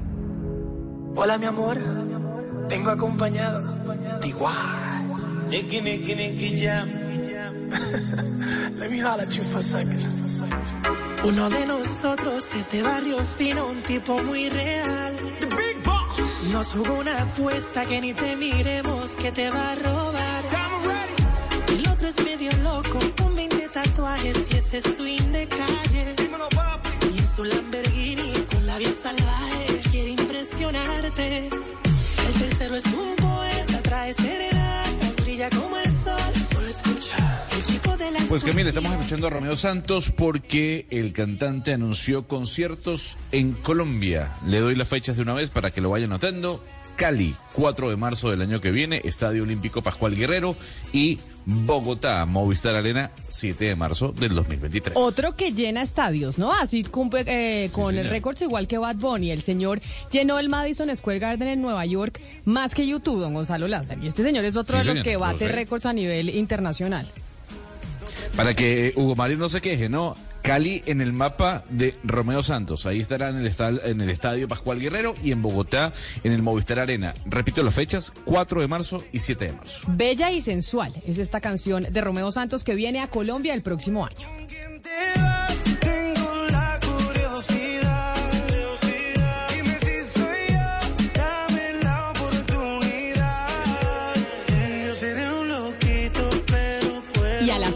Mañana, 52 minutos, esta canción le cae perfecto a nuestra invitada, pero además porque nuestro compañero Sebastián Nora había dicho hace algunas eh, semanas aquí en estos micrófonos que le parecía una de las mujeres más bellas y sensuales eh, de Colombia. Y por esa razón, a propósito del estreno de su programa mañana en el canal Caracol, eh, Sebastián, es hoy, hoy, hoy se estrena el, el programa. Sebastián, se la traje a usted para que sea usted directamente el que la entreviste. Doña Lina Tejero, bienvenida a Mañanas Blue, gracias por estar con nosotros. Hola, Cami, hola, Claudia, hola, Sebastián. Sebastián se muere por usted y se lo digo de verdad. O sea, lo queremos matar, pues, el, que me trajeron aquí. Él se, él, se él se muere por usted y nos lo dijo, eh, ¿hace cuánto nos lo dijo usted, Sebastián? Usted me dio paso para contar, déjeme contarle a Lina la historia porque Lina le, le, están contando la historia que no es. A mí me dieron paso para, para dar una noticia suya de, su ruptura amorosa y yo le empecé a explicar a Camila a la mesa bien cuál era su origen, usted por qué es tan exitosa y dije que era una mujer encantadora, creo que no mentí, y que sus videos de, de TikTok se... Pero no se ponga pues, nervioso, Sebastián, tranquilo. también desarrollaba dotes y, y a, los, a los cinco minutos no sé qué compañero mío le mandó la nota a pulso, a semana y en media hora eh, una cantidad de artículos y el link que yo no sé dónde sacaron, pero pues eh, conté su ruptura amorosa y Camila estaba muy interesada en, en, todo el en Sí, todo el pero ¿qué tiene de malo? Usted puede decirle que le parece bella y sensual, que es pero verdad. Le, le, acabo, le acabo de decir, yo le dije en ese en el momento al aire, me parece encantadora, bellísima y, usted empezó a preguntar por el chisme. Yo le conté todo el chisme de lo que yo sabía. Yo no sé si eh, Lina nos puede contar si ha tenido más desarrollo, desarrollo la noticia, pero, pero eh, No, yo vine a hablar de la vuelta al mundo. ya después le cuento el chisme. Pero lo que pasa es que Sebastián es además le encanta seguir la vida amorosa de los famosos y seguía su vida amorosa. Exactamente. Entonces decía es que a Lina le están diciendo que terminó con el novio, que no sé qué. Yo, Lina, no sigo tanto el tema del, del entretenimiento, pero Sebastián está súper pendiente. Entonces, ¿cómo está su corazón? Aprovecho para preguntarle. Estoy divinamente, muy feliz, muy contenta, tranquila, pero sobre todo también contenta porque hay trabajo y hay mucho tema de que hablar sobre la vuelta al mundo en 80 risas que se estrena esta noche, a las 8 de la noche. Se estrena esta noche a las 8 de la noche y usted es una de las parejas que va a estar viajando en el, eh, en, el programa. en, el programa. ¿A dónde se va a ir? Me voy para Londres. Me voy para Londres y Costa Rica con Loquillo a ponerle sabor y, y actitud a Londres. Bueno, pero qué delicia. Mire, Lina, usted se ha vuelto eh, influencer, así como mi compañero Sebastián Nora, y usted es un éxito en TikTok, según entiendo. ¿En qué momento empezó y dijo, oiga, yo esta va a ser ahora más allá de los medios tradicionales, como la, la, ruta que voy a seguir y de la cual ha sido muy exitosa.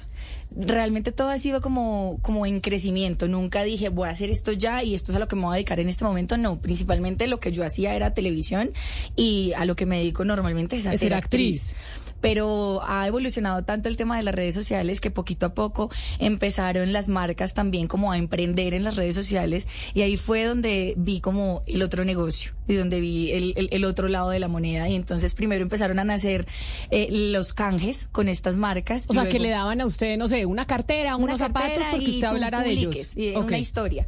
Y ya luego cuando empieza uno a ver el alcance que tiene las redes sociales, un millón, dos millones, tres millones de seguidores y de alcance, pues es ya uno dice, no, esto, esto puede ser un negocio desde otro punto de vista y ya cuando se empezaron a acercar marcas muchísimo más grandes y a proponerme que una campaña o que un, una pauta fija al mes, yo ya dije, ya a mí esto se me sale de las manos, esto ya es un negocio, una carrera, por decirlo así, y ya me dediqué también a las redes sociales. Eso fue yo creo que hace unos siete años. Y, y hoy su principal ingreso es a través de sus redes. Sí, mi principal ingreso son ¿Y, las redes ¿Y las redes son que Instagram, TikTok y Twitter, Facebook o cuáles son? Los que acabas de decir, Instagram, TikTok, Twitter y Facebook. Y, la, y todas por igual, o sea, usted maneja una empresa a través de esas cuatro redes sociales. Manejo literal una empresa tal cual, cuando un cliente me, me pide una pauta, yo le facturo al cliente una pauta y hablamos de cuándo quiere la pauta, de qué es lo que quiere pautar y también depende si es un producto que va acorde conmigo y si me gusta y si va con mi estilo y obviamente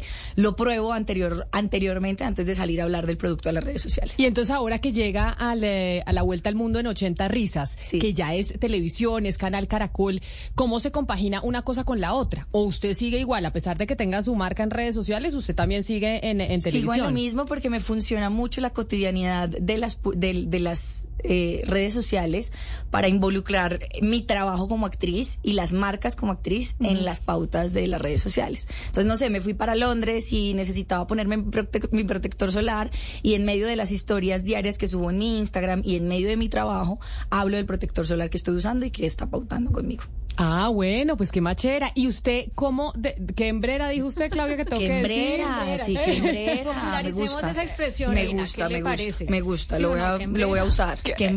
O sea, ¿podemos utilizar más bien esa Lina como embajadora de la causa eh, feminista, Claudia? Pues yo no sé. No nos cobre Lina, pero...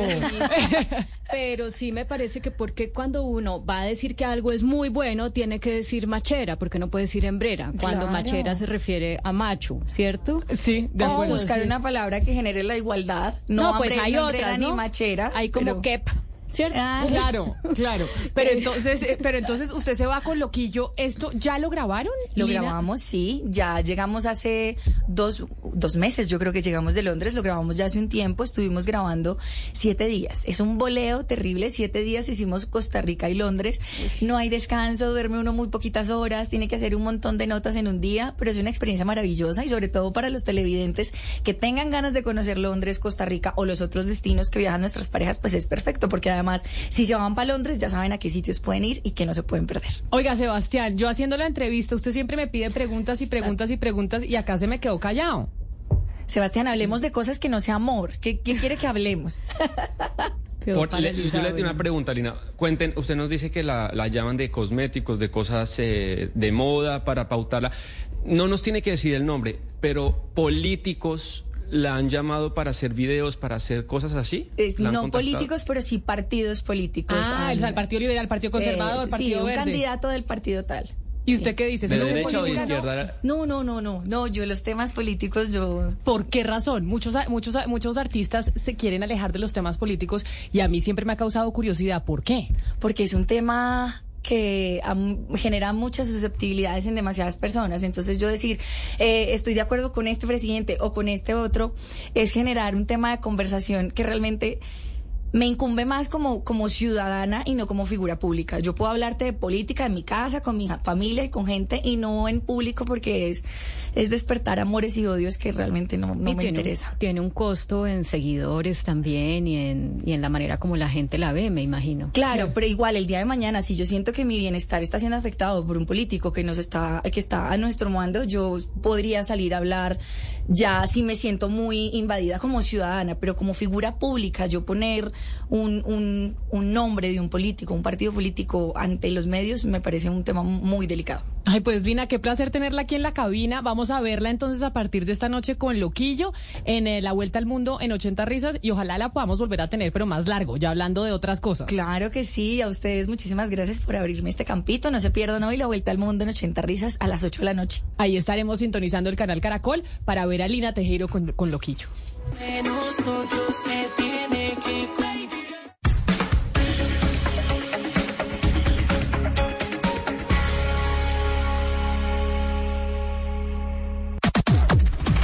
Las noticias del mediodía en Mañanas Blue. Como siempre, al mediodía nos conectamos con el servicio informativo de Blue Radio para actualizarlos de las noticias más importantes que suceden a esta hora en Colombia y en el mundo. Don Miguel, buenas tardes. Camila, muy buenas tardes. Vamos a comenzar hablando de la procuradora Margarita Cabello porque se pronunció acerca del paro armado que anunció el ELN en Chocó. Dice la procuradora que si se está tendiendo la mano para la paz, no entiende por qué ellos responden con un ataque, aun cuando ya se había instalado una mesa de negociación. Los detalles los tiene Juanita Tobar. La Procuradora General de la Nación, Margarita Cabello Blanco, manifestó su sorpresa frente al anuncio de la guerrilla del ELN de promover un paro armado en Chocó y algunas zonas del Valle del Cauca. Está ofreciendo y tendiendo la mano para la paz. La respuesta del ELN con quien se está conversando sea provocar y amenazar con este tipo de, enfrentamientos o de, o de paros o de confinamientos a lo que podríamos llegar. Y afirmó que la Procuraduría espera que los anuncios no sean de amenazas, sino de paz, de reconciliación y de disminución del conflicto y que puedan dejar de actuar en contra de la población para que vuelva la calma en esa región del país. Juanita, gracias. Y precisamente sobre ese tema, por otro lado, el defensor del pueblo, Carlos Camargo, hizo un duro llamado a la delegación del ELN que actualmente se encuentra en Caracas, en Venezuela. Dice que la orden para evitar más violencia debe darse desde la mesa de Caracas. Angie Camacho. Más coherencia y menos retórica en el discurso, pidió el defensor del pueblo Carlos Camargo a la delegación del ELN. Pues asegura que no se entiende cómo hace menos de 24 horas precisamente se anunció los denominados alivios humanitarios para el Bajo Calima en el Valle del Cauca y el Medio San Juan en el Chocó y ya hoy a las 6 de la tarde se ordena un paro armado. Esto fue lo que dijo el funcionario. Ya existe un autoconfinamiento. Hemos recibido información que efectivamente frente a las amenazas, frente al riesgo eh, que están viviendo y sobre todo a la intimidación, las comunidades han actuado en buscar un autoconfinamiento. De manera de que es muy preocupante. Asegura que según el reporte que han entregado miembros de la Defensoría en terreno, ya se presenta una difícil situación humanitaria, esto producto del temor de las comunidades ante la orden de paro porque uno no puede estar sentado en una mesa de diálogo allá lanzando postulados y lanzando narrativas. Necesitamos hechos concretos y hechos que se traduzcan y que se reflejen en la cesación inmediata de cualquier acción armada en contra de la población. Desde Indepaz hicieron precisamente un llamado al ELN para que siente una postura frente a esta orden de paro y sobre todo para que anuncien una tregua navideña, pues es lo que esperan las comunidades. Angie, gracias y seguimos hablando de orden público porque un policía resultó muerto, esto tras un ataque con explosivos registrado en el departamento del Cauca. Valentina. Miguel, buenas tardes. Se dio en el municipio de El Bordo un atentado que habría sido cometido con una granada que desconocidos lanzaron contra una moto de la policía. Allí se movilizaban dos agentes, uno de ellos falleció en el sitio y el otro ya fue eh, trasladado por sus propios compañeros a otra zona del municipio para recibir atención médica. Hay que decir que hace tan solo dos semanas también habían lanzado un explosivo contra la estación de policía de este municipio del Bordo y horas antes habían sido atacadas y hostigadas las estaciones de policía de municipios como Corintio, Toribío y Balboa, todo esto en el Cauca, hechos que si bien no dejaron heridos sí generaron bastante temor. Allí tiene alta presencia las disidencias de las FARC del denominado Frente Carlos Patiño. A esta hora se dirigió también una comisión de la policía para investigar lo ocurrido Miguel y Camila. Gracias, Valentina. Ahora hablemos de economía porque se sigue desacelerando en Colombia. Las ventas del comercio tuvieron una aterrizaje tremenda y en octubre crecieron apenas 1.9%, mientras que la industria crece un 5.3%. Marcela Peña, en algunos sectores se siente el impacto del alto precio del dólar. Mire, y es que según estas estadísticas se desplomaron las ventas de tres categorías que tienen que ver mucho con el precio del dólar. Lo estoy hablando de electrodomésticos y muebles para el hogar, de equipos de sonido y video y también de equipos de informática y telecomunicaciones. Aquí están incluidos, por ejemplo, los celulares y los computadores. Lo que más se vendió en octubre en contraste fueron los vehículos de transporte público y de transporte de carga. En la industria la desaceleración fue un poco menos pronunciada, a 25 sectores les fue bien y 14 tuvieron contracciones. Le está yendo muy bien a la elaboración de bebidas y vehículos, pero le está yendo terrible a la terminación de productos textiles, la fabricación de productos en cuero y la elaboración de productos lácteos.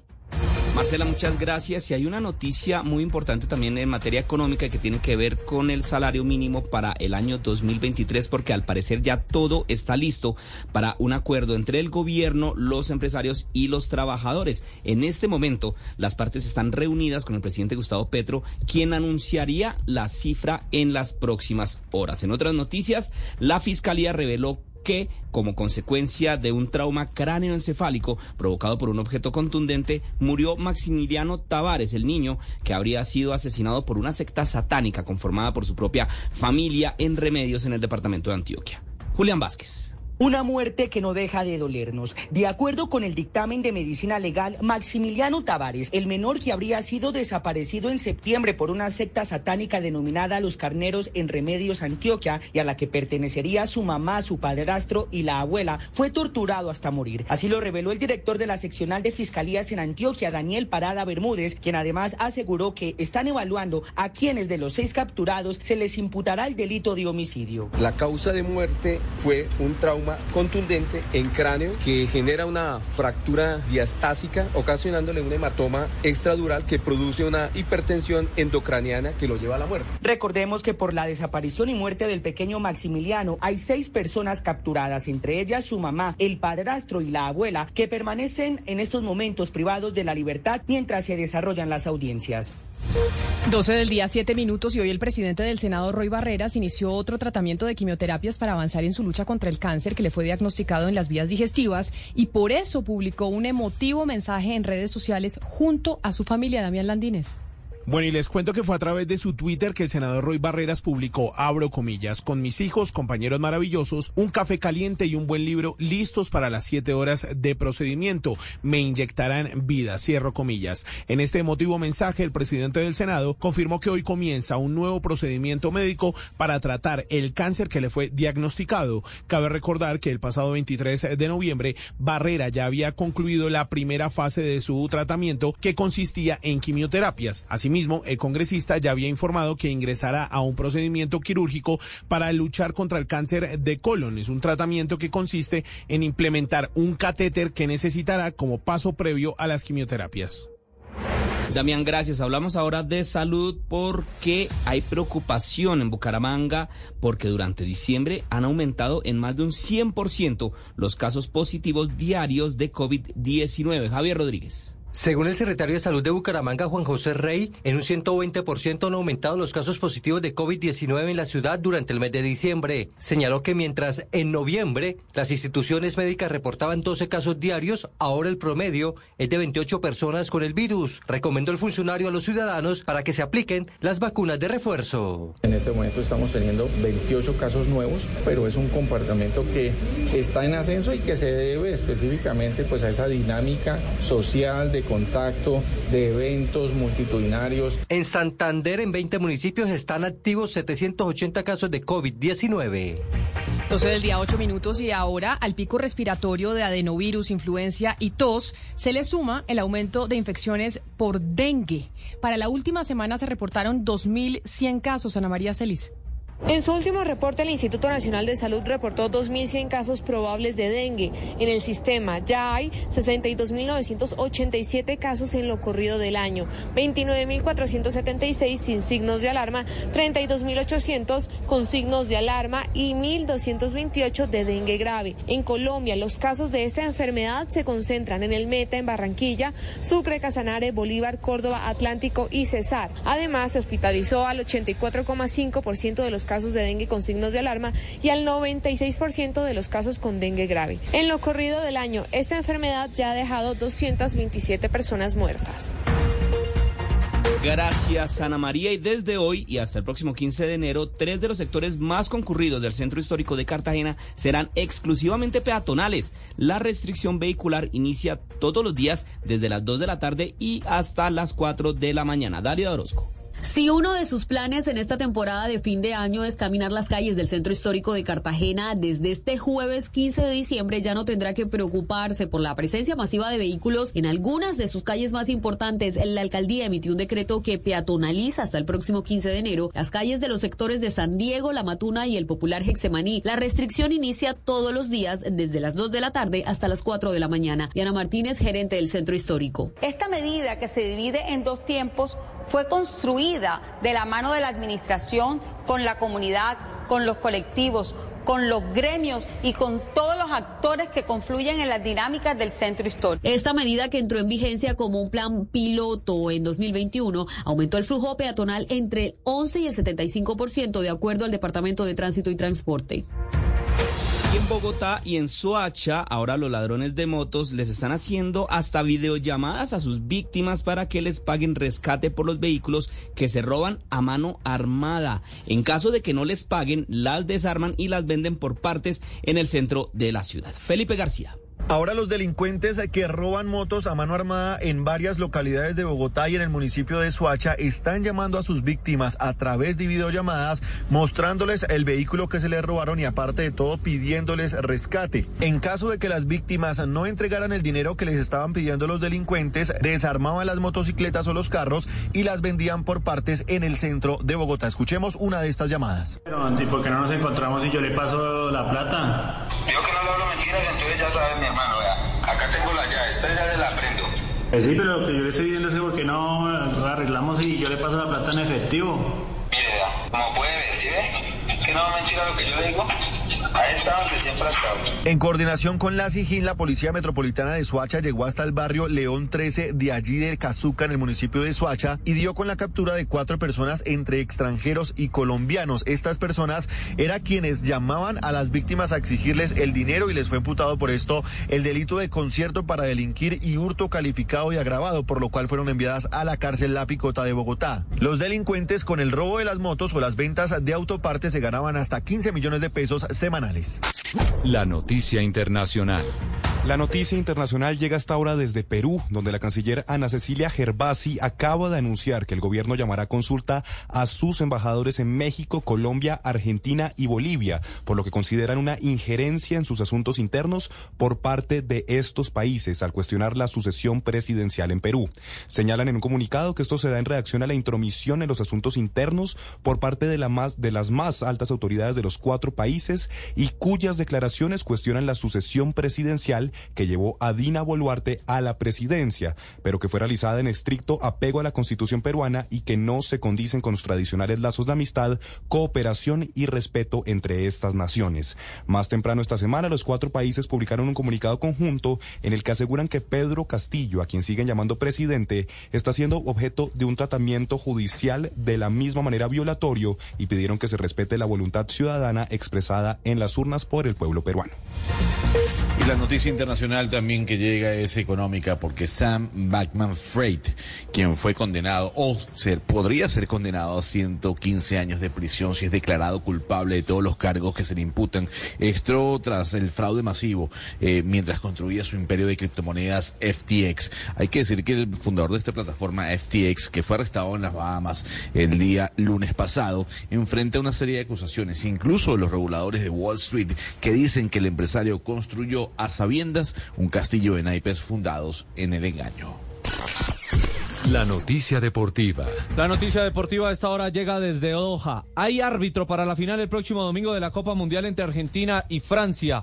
Se llama Ismon Marciniak, tiene 41 años, es de Polonia, FIFA desde el 2011, dirigió la Eurocopa del 2015, su primer mundial en Rusia 2018, donde estuvo en el partido de Argentina contra Islandia uno por uno, además de un juego de Alemania-Suecia. Y en eh, Qatar 2022 va a ser su tercer partido y le dirigió precisamente a los dos finalistas. Argentina en octavos de final ante Australia, 2 por 1 victoria suramericana y la victoria de Francia en fase de grupos 2-1 ante Dinamarca.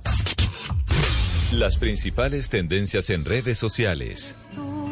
Eres tú, como una mañana. Música para planchar, así es, nos ponemos románticos con este éxito de antaño. Eres tú del grupo español Mocedades, que cumple nada menos que 50 años desde su lanzamiento.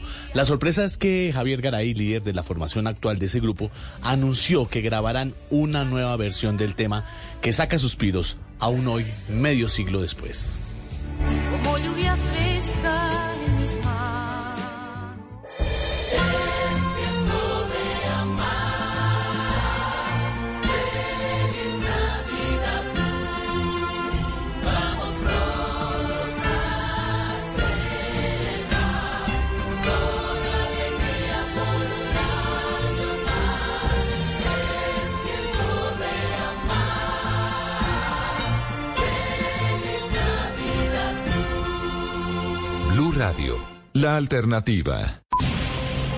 Dígale no a las noticias falsas.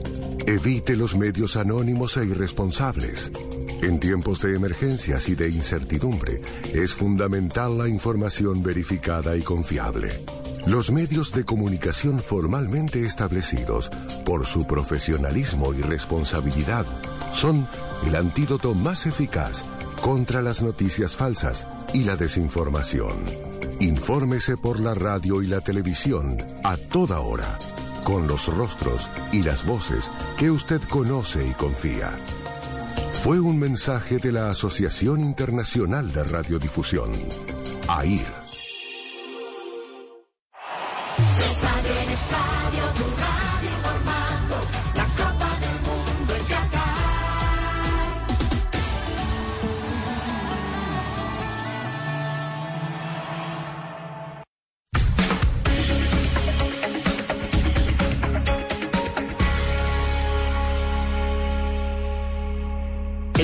Tener tu Audi Q es ahora. Lleva tu nuevo Audi Q5, Q7 o Q8 con bono de matrícula, entrega inmediata y tasa desde 0.99% nominal mes vencido financiando con Porsche Movilidad. Encuéntralo en nuestros concesionarios o resérvalo en audi.com.co. Aplican términos y condiciones.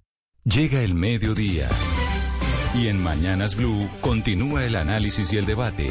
Dirige Camila Zuluaga. 12 del día, 17 minutos y nos volvemos a conectar con todo el país, con todas las frecuencias de Blue Radio a la edición central de Mañanas Blue. Estamos, mañana empiezan las novenas eh, de Aguinaldos, el Congreso de la República sale a vacaciones, estamos en época de Navidad y hay muchas cosas que se están aprobando en el marco de estas fiestas. Y antes de saludar a las tres invitadas que tenemos para hoy, que son tres mujeres valientes que están en el Congreso de la República, que han levantado su voz frente a una reforma importante que se viene tramitando en el legislativo, que es la reforma política. Claudia, yo sé que usted está ya armada de planes eh, para Bogotá. Nosotros que estamos aquí en Bogotá, ¿Qué empieza mañana o qué va a hacer usted mañana, ya que pues salimos a vacaciones muchos? Nosotros no y usted No, tampoco. no, yo menos. Pero el Congreso, pero el Congreso sí y la gente ya aquí en Colombia en novenas ya se siente que el, que el año se acabó. Ay, sí, que dicha las novenas, me encantan. Y en, en Bogotá hay un montón de planes para hacer en la calle y disfrutar eh, esta época que es tan bonita en la, en la calle. Entonces le voy a contar de Hoy uno de tenemos ellos. ciclovía nocturna o yo Hoy me hay estoy ciclovía soñando. nocturna, sí. Ah, hoy, Hoy hay hay ciclovía nocturna, nocturna, primer sí. evento del, eh, de la época navideña. Bueno, la- el alumbrado ya fue, ahorita es la ciclovía y hay que armarse paciencia porque obviamente el tráfico va a estar pesado, pero también qué rico para la gente que le gusta. A mí me encanta la ciclovía nocturna. Ay, sí, bueno, entonces le cuento lo que hay eh, en, en Bogotá. Está la Feria Bogotá es Navidad, que va del 15 al 23 de diciembre, entre las 12 del día y las 9 de la noche. Es en la Plaza de Toros La Santa María. ¿Qué es súper lindo ahí? Hay tres espacios. Uno es la arena, que es una feria de emprendimiento. Ahí pueden comprar los regalos de Navidad. eh, hay emprendedores locales que van a exponer sus productos ahí. También hay otra cosa chévere que se llama Bosque de Niebla. Es un túnel de 80 metros de largo, un túnel iluminado y proyectado con tecnologías holográficas, pantallas 3D, eh, contenidos activados por movimiento, atmósfera sonora. Bueno, es una inmersión, lo más de chévere. Y lo otro es feria gastronómica con cocinas tradicionales hechas con productos locales. Además, hay una carpa en la que se van a presentar varios artistas. Adriana Lucía, los Rolling Ruanas, que me fascinan, La Libélula Dorada, El Baúl de la Fantasía, Milonga de la Capital, la Orquesta Filarmónica de Bogotá y muchos más. O sea que usted hace, hace plan, le podemos decir a los congresistas que están aquí en Bogotá, los que no se van a sus regiones, que pueden ir a hacer plan ahí a la Plaza de Toros, además no les queda tan lejos del, del Congreso, van y almuerzan, compran los regalos y oyen a los Rolling Ruanas. Buenísimo, sí. Pues sí, vamos a ver si a nuestras invitadas de hoy eh, les interesa. Pero quiero saludar, empezar eh, a saludarlas eh, a la representante de la Cámara, Catherine Miranda, que nos acompaña a esta hora, porque la veíamos ayer a través de unos videos en, eh, en las sesiones del Congreso, en donde estaba pues muy molesta por la reforma política. Representante, bienvenida y gracias por acompañarnos. A ustedes, Camila, muchísimas gracias por la invitación. De entrada, Camila, te lo advertí, les pido excusas por mi voz. Tengo un virus desde hace un montón que por eso estoy súper afónica. Tranquila Pero, que sabemos que el, el pico del adenovirus, la influenza, el COVID está atacando a más de uno en estos momentos en el país. Pero mire, representante Miranda, ayer eh, la vimos muy enfática diciendo, esto no fue el cambio por el que yo voté, esto no es lo que yo quiero apoyar, no puede ser que el gobierno y la reforma política del presidente Gustavo Petro esté intentando acabar con las minorías. ¿Por qué razón? ¿Por qué la molestia suya con esta reforma política? Camila, yo creo que hay líneas rojas que usted no puede pasar y que uno como gobierno no puede pasar y esta es una de esas. El pacto histórico hoy existe gracias al artículo 262 de la Constitución Política que permite hacer coaliciones a los partidos pequeños para su supervivencia. Por eso vimos como el Polo Democrático, la Colombia Humana, el Maíz y otras colectividades pequeñas se lograron unir, sacar una votación histórica y hoy una de las bancadas más grandes del Congreso de la República son Gustavo Petro hace cuatro años, cuando este mismo artículo fue presentado por el gobierno del presidente Iván Duque, se opuso drásticamente, dijo que esto era atentar contra las minorías y de hecho dijo que esto provocaría violencia en las calles donde se aprobara. Hoy estamos viendo un gobierno que avala esa proposición, que hay que decirlo desde el Partido Conservador, y un pacto histórico que defiende la eliminación de la protección de las minorías. Yo puedo ser gobierno, Camila. Yo pude haber votado por Gustavo Petro. Yo pude haber sido jefe de debate de Gustavo Petro. Pero eso a mí no me quita la responsabilidad que yo tengo con más de 120 mil personas que votaron por mí y que esperan de mí no que sea un comité de aplausos y una foca en el Congreso de la República, sino que ponga la lupa y ponga y señale las cosas que no están viendo en el gobierno nacional. Y estas líneas rojas que yo no pienso cruzar porque creo que Hoy usted es gobierno y puede tener las mayorías, pero la vida da muchas vueltas y creo que uno no puede, eh, cuando tiene, se tiene las mayorías arrasadoras en el Congreso de la República, atacar a las minorías. Y le digo, hoy... Pero representante... Si esto estuviera aprobado, no, si esto estuviera aprobado, Camila, personas como Jennifer Pedraza, como Carvalho, como Julia Miranda no estarían en el Congreso.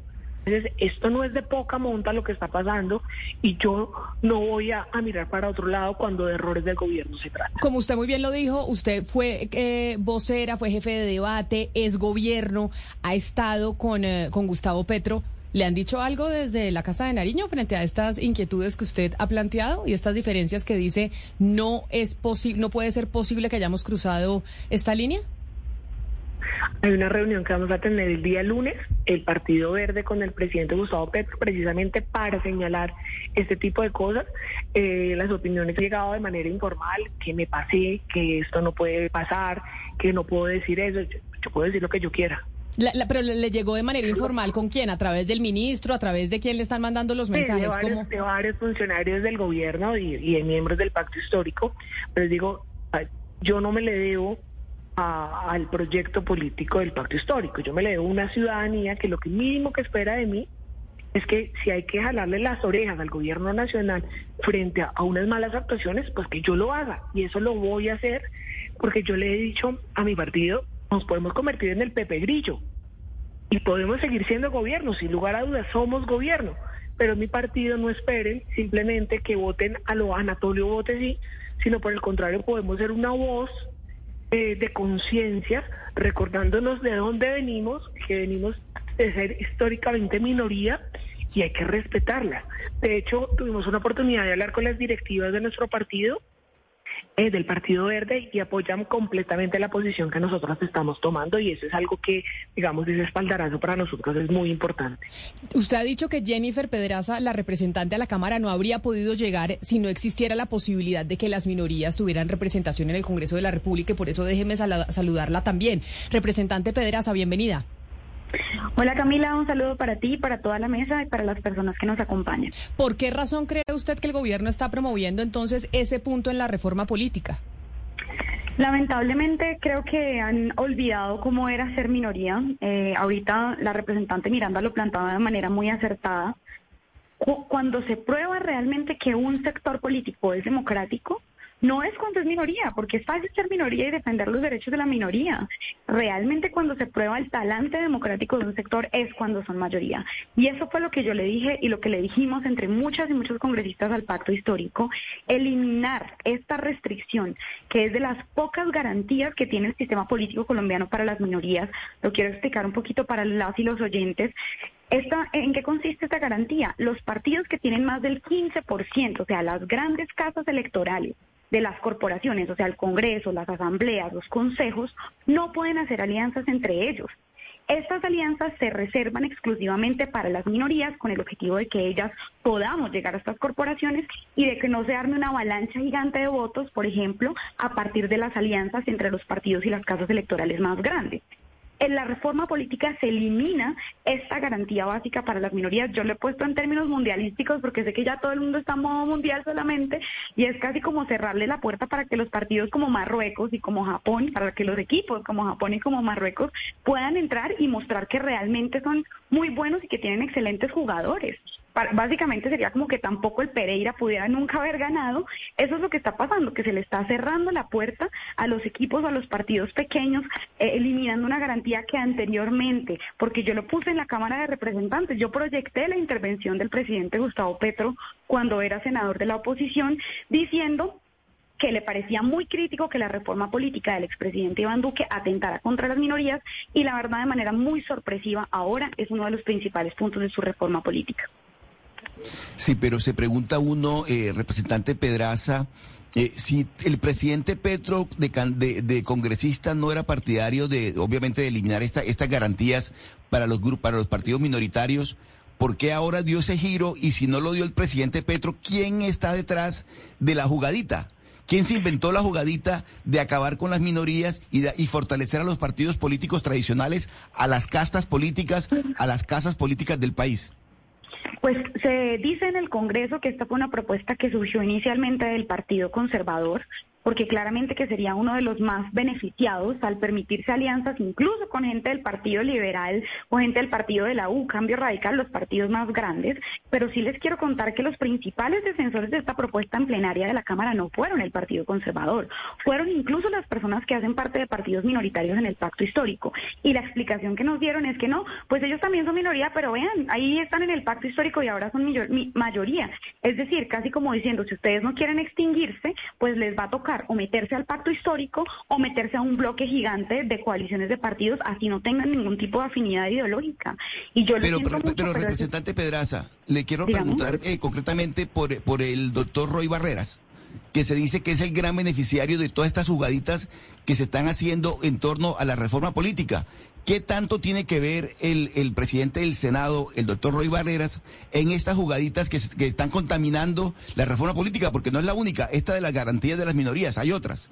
Exacto, eh, para allá iba. Precisamente se ha señalado que uno de los artículos más venenosos de la reforma política, que es el que permite que los congresistas puedan renunciar para convertirse en ministros, imagínense, o sea, ¿qué clase de control político va a hacer el Congreso de la República cuando pueden estar fácilmente ofreciéndole a los congresistas carteras ministeriales que ninguna se baja de 17, 10, 14 billones de pesos, un montón de burocracia. Se dice que ese artículo tiene nombres particulares, que es para el señor Roy Barreras, para el señor Gustavo Bolívar. Yo la verdad creo que este es un bombazo a la división de poderes, un ataque frontal al modelo de pesos y contrapesos. Y la, peor ha sido la excusa que han dicho, no, es que eso es una cosa que se usa en los regímenes parlamentarios. Lo siento mucho, pero Colombia es un modelo perfecto de regímenes presidencialistas, en donde el poder político que concentra el presidente es muy alto. Y ahora, si se aprueba este, este otro artículo, porque no solamente es una reforma contra las minorías, sino una reforma contra la división de poderes, vamos a tener una debilidad del control político nunca antes vista. La gran pregunta, ya vamos a saludar a otra de las mujeres que también apoyó la campaña de Gustavo Petro, que apoyó al pacto histórico, ese plan eh, de cambio, que es eh, la, la, representante Catherine Jubinao y que también es crítica precisamente de esta reforma política. Representante Jubinao, bienvenida, gracias por, eh, por acompañarnos y también estar sentada aquí a la mesa con nosotras y sus compañeras. Buenas tardes, Camila. Un saludo a mis colegas Miranda y Pedraza y, por supuesto, a los oyentes. Bueno, con usted quiero hablar así, siguiendo la línea de, mi compañero Oscar Montes con, con Jennifer Pedraza, es realmente esta reforma política y esto de querer extinguir las minorías, favoreciendo a, los, a las grandes casas, como el Partido Liberal, el Partido Conservador, Cambio Radical, bueno, etcétera, etcétera. ¿Por qué el gobierno lo está promoviendo? Esto acá no hay puntada sin dedal que se vaya a dar. ¿En qué favorece al gobierno de Gustavo Petro que estén promoviendo estos puntos en la reforma política? Bueno, yo creo que es muy claro, Camila, y es eh, favorecer que en las elecciones de 2023, porque esto es una reforma que entraría a regir inmediatamente después de aprobada, eh, el partido del pacto histórico, digamos, pueda de alguna manera eh, succionar o atraer a muchos candidatos de otros partidos, tanto alternativos como tradicionales, para las elecciones de 2023. Aquí eh, no solamente tenemos presente la gravedad de lo que se está aprobando en cuanto a las minorías, sino que en, la, en el informe de conciliación, fíjese que se va a votar hoy, ahorita en un par de horas, en la plenaria de la Cámara, se acaba de revivir el tema eh, de que todos los partidos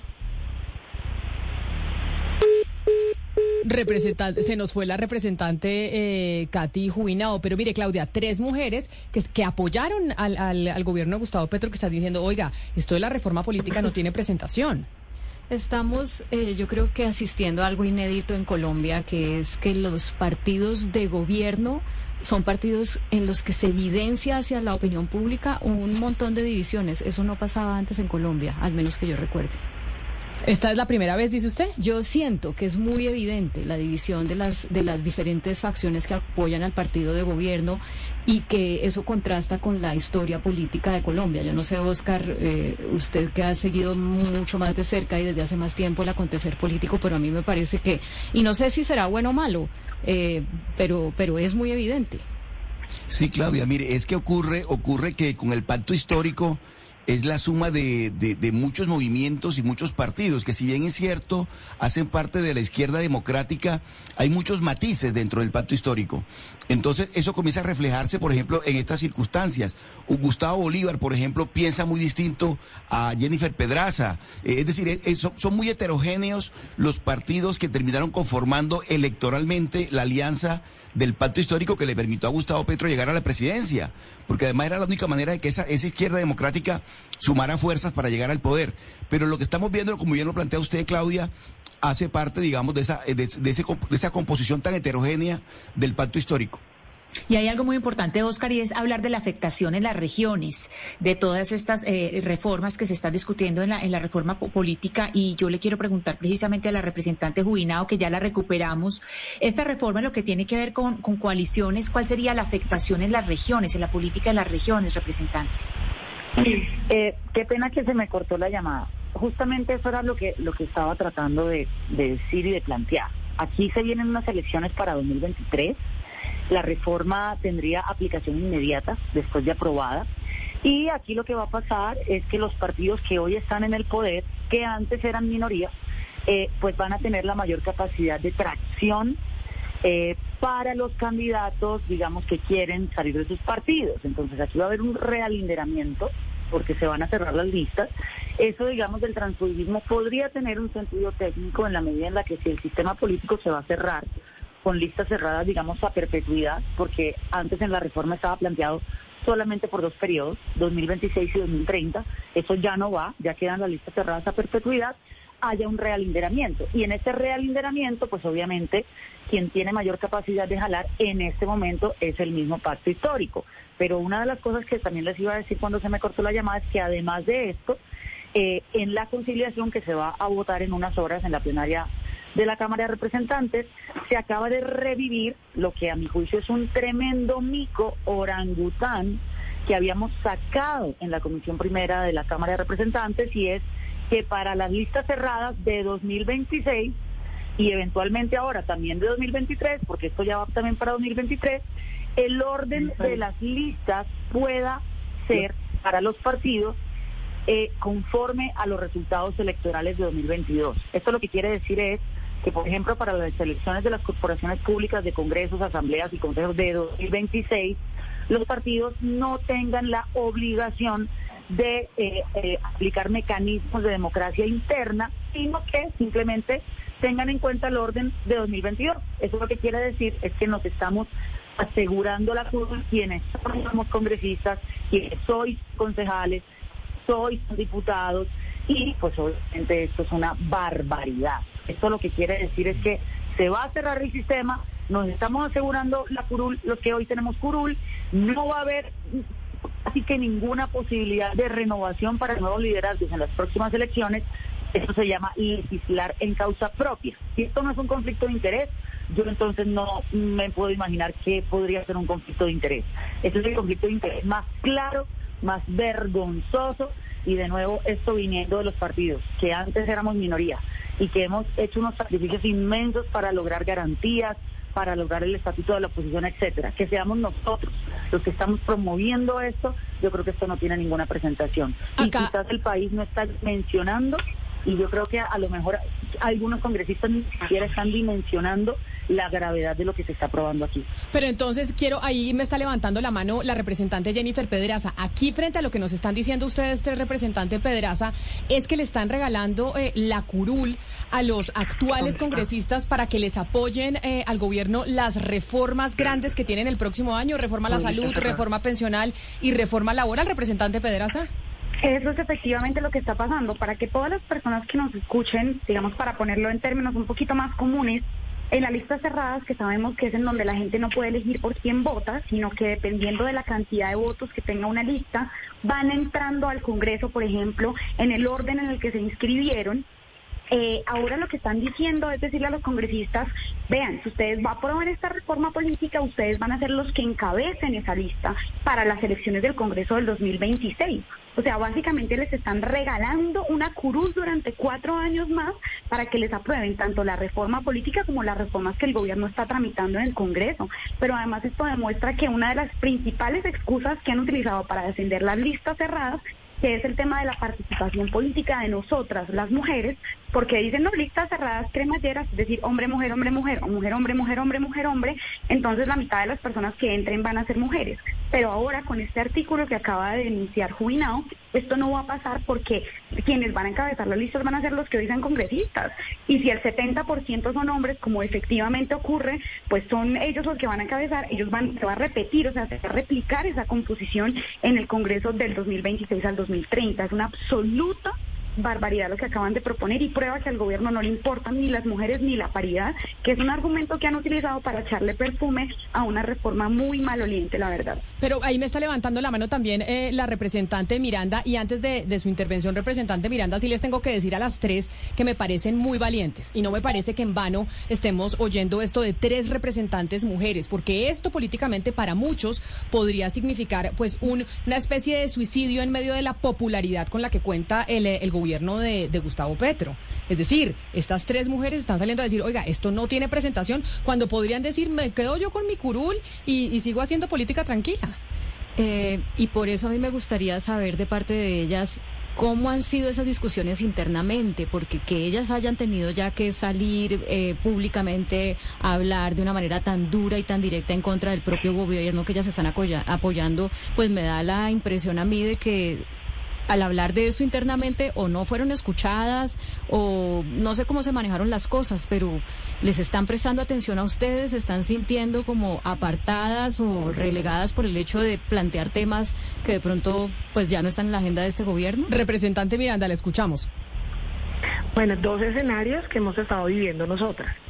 Eh, primero, Jennifer es de dignidad, eh, entonces eh, nosotros hacemos como un bloque grande donde hemos recogido el Verde es una bancada bastante grande, yo creo que no nos podemos llamar minoritarios al interior del Congreso, por el contrario, por ejemplo, nosotros nunca podemos aliarnos con los pequeños eh, en las elecciones, eso siempre nos pasa a nosotros los verdes porque tenemos una bancada bastante numerosa. Sin embargo, en la práctica, por ejemplo, nos hemos aliado con personas como Jennifer, como Carvalho, como Julia Miranda, que vienen de partidos minoritarios. Entonces, estamos, nos ha generado realmente una sensibilidad eh, unas voces tan valiosas, tan importantes en el Congreso como lo son estas tres voces, por ejemplo, de Juan Sebastián Gómez, eh, nos hace, digamos, la, necesidad de cuidarlos. Para mí eso es muy importante que resaltar que estamos nosotros trabajando el verde, pero también con estas bancadas. Adicionalmente, eh, adicionalmente, eh, digamos, el trato con el gobierno nacional ha sido de poca escucha por parte de ellos. No es la primera vez que nosotros planteamos esta línea roja. Recuerden que nosotros como Partido Verde enviamos una comunicación al gobierno nacional diciéndole que no estábamos de acuerdo hace casi un mes que no estábamos de acuerdo con diferentes puntos de la reforma tributaria, de la reforma política, incluido estos, entonces no nos prestaron atención. Eh, ha sido muy difícil el matoneo que hemos estado viviendo, o lo digo personalmente, eh, en redes sociales, eh, a través de los propios compañeros del Congreso de la República que hacen parte de la bancada del gobierno, pero yo siento que estamos haciendo lo correcto. Y yo creo que ser gobierno no es ser comité de aplausos. A nosotros nos eligieron, a nosotros nos eligieron para, para hacer las cosas bien y para mostrar cuando algo se está haciendo muy tan bien. Y creo que es la tarea que estamos haciendo, la estamos haciendo bien. Podemos dormir con la conciencia tranquila sin lugar a dudas y no está bien porque una cosa es el mensaje que el gobierno está dando de que supuestamente esta reforma política es democrática, inclusiva, que las mujeres, que los indígenas, que los jóvenes, porque no es cierto. Porque si usted me pregunta a mí, pregúntense ustedes cuántas listas cerradas han sido exitosas en el Congreso de la República. Yo le digo la del Pacto Histórico, la del Centro Democrático, la del Mira y el Verde en el 2010 hizo también una lista cerrada donde el elegido fue Alfonso Prada. Estas cuatro listas tienen una misma ca- característica, y es que las cuatro fueron elegidas a bolígrafo. No hay una, no hay un caso real en el Congreso de la República que una lista cerrada haya sido electa, pues digamos, haya sido organizada por democracia. Eso es falso. Y ahora nos dicen que no, es que esto va a ser a futuro y vamos a reglamentar la, la- la democratización al interior de los partidos para que se dé eh, democráticamente el orden. Pero cuando usted ve que acaban de revivir el orangután, donde se dice que la lista se- que va a mantener las características de la composición del Congreso actual, es que decir, ¿saben qué? Colombia les regalamos la curul a los congresistas que actualmente estamos. Y yo le digo una cosa, Camila y Mesa, yo soy la más votada de mi partido. Por mí, feliz. O sea, aseguro la cabeza de lista prácticamente del Senado de la República. No tengo que hacer ni campaña ni absolutamente nada. ¿Es correcto? No, no es correcto. Y yo no le voy a jugar a eso. Yo creo que lo adecuado y lo honesto, sí, dígame. No, no porque eh, quería oírla más y a las dos también porque us- ustedes están siendo muy duras eh, con esta reforma y me, me parecería interesante que nos cuenten si esto se aprueba tal cual como está. Según lo que nos cuentan, una reforma corporativista diseñada para los intereses de la corporación política y nada más, ¿ustedes creerían que eso significaría un punto de no retorno, un quiebre total entre sus espacios y el gobierno? Y si quiere siga usted, Catherine Miranda, y después eh, continúan las otras dos invitadas. Sebastián, hay, hay líneas rojas que usted no puede pasar. Nada más porque se beneficia a título personal. Y, y yo creo que por ética, por ser coherente con lo que he sido históricamente, yo vengo de la escuela del profesor Antanas Mocos. Y yo creo que esto a mí no me lo va a perdonar ni Antana, ni la ciudadanía, ni yo misma. Eh, eh, y eso lo tendrá que tomar la decisión del partido. Por, por eso te decía ahorita, les he contado a ustedes, que por fortuna nuestro partido, que se declaró gobierno y que tuvimos una reunión el día de ayer con las directivas, pues está muy feliz con las decisiones y las posiciones que nosotras hemos tomado. Y dicen, ustedes están haciendo lo que se debe hacer, están mostrando los errores. De pronto a veces yo soy muy dura, eh, digamos, es mi forma de ser, de pronto es mi forma de hablar, pero yo creo que yo no me equivoco en ningún momento cuando señalo que está mal que acaben con las minorías, cuando señalo que está mal que se legisle a título propio y para beneficio propio para reelegirnos a nosotros mismos. Yo no estoy de acuerdo con eso y lo voy a seguir diciendo y lo seguro voy a seguir haciendo y si eso nos cuesta eh, salirnos de, de- de gobierno o lo que sea, pues que nos cueste. Pero yo creo que no podemos ser incoherentes y yo creo que en eso mis compañeras obviamente también nos van a, me van a respaldar. Eh, en la misma línea, ¿esta reforma podría suponer el quiebre de su espacio con el gobierno? Se- Representante Jubinado, es que no se le oyó eh, bien, Sebastián. Ahora que que entiendo, Sebastián quiere hacerle la pregunta a las otras dos representantes que nos acompañan el día de hoy. Representante Jubinado, en esa misma línea la pregunta que le hacían a, su compañera Catherine Miranda. Digamos que yo desde un principio eh, he dejado muy claro que yo llego al Congreso de la República con un mandato de control político. Yo me construí desde el control social, desde una iniciativa de veeduría ciudadana. De manera que aún cuando yo apoyé al presidente Gustavo Petro en su campaña, en las conversaciones que yo tuve con él le dejé muy claro que yo ni me debo al pacto histórico, ni le debo la curula al presidente, y que yo me debo única y exclusivamente a mis lectores. De manera que si esto eh, significa un quiebre de nosotros con el partido de gobierno, pues que así sea.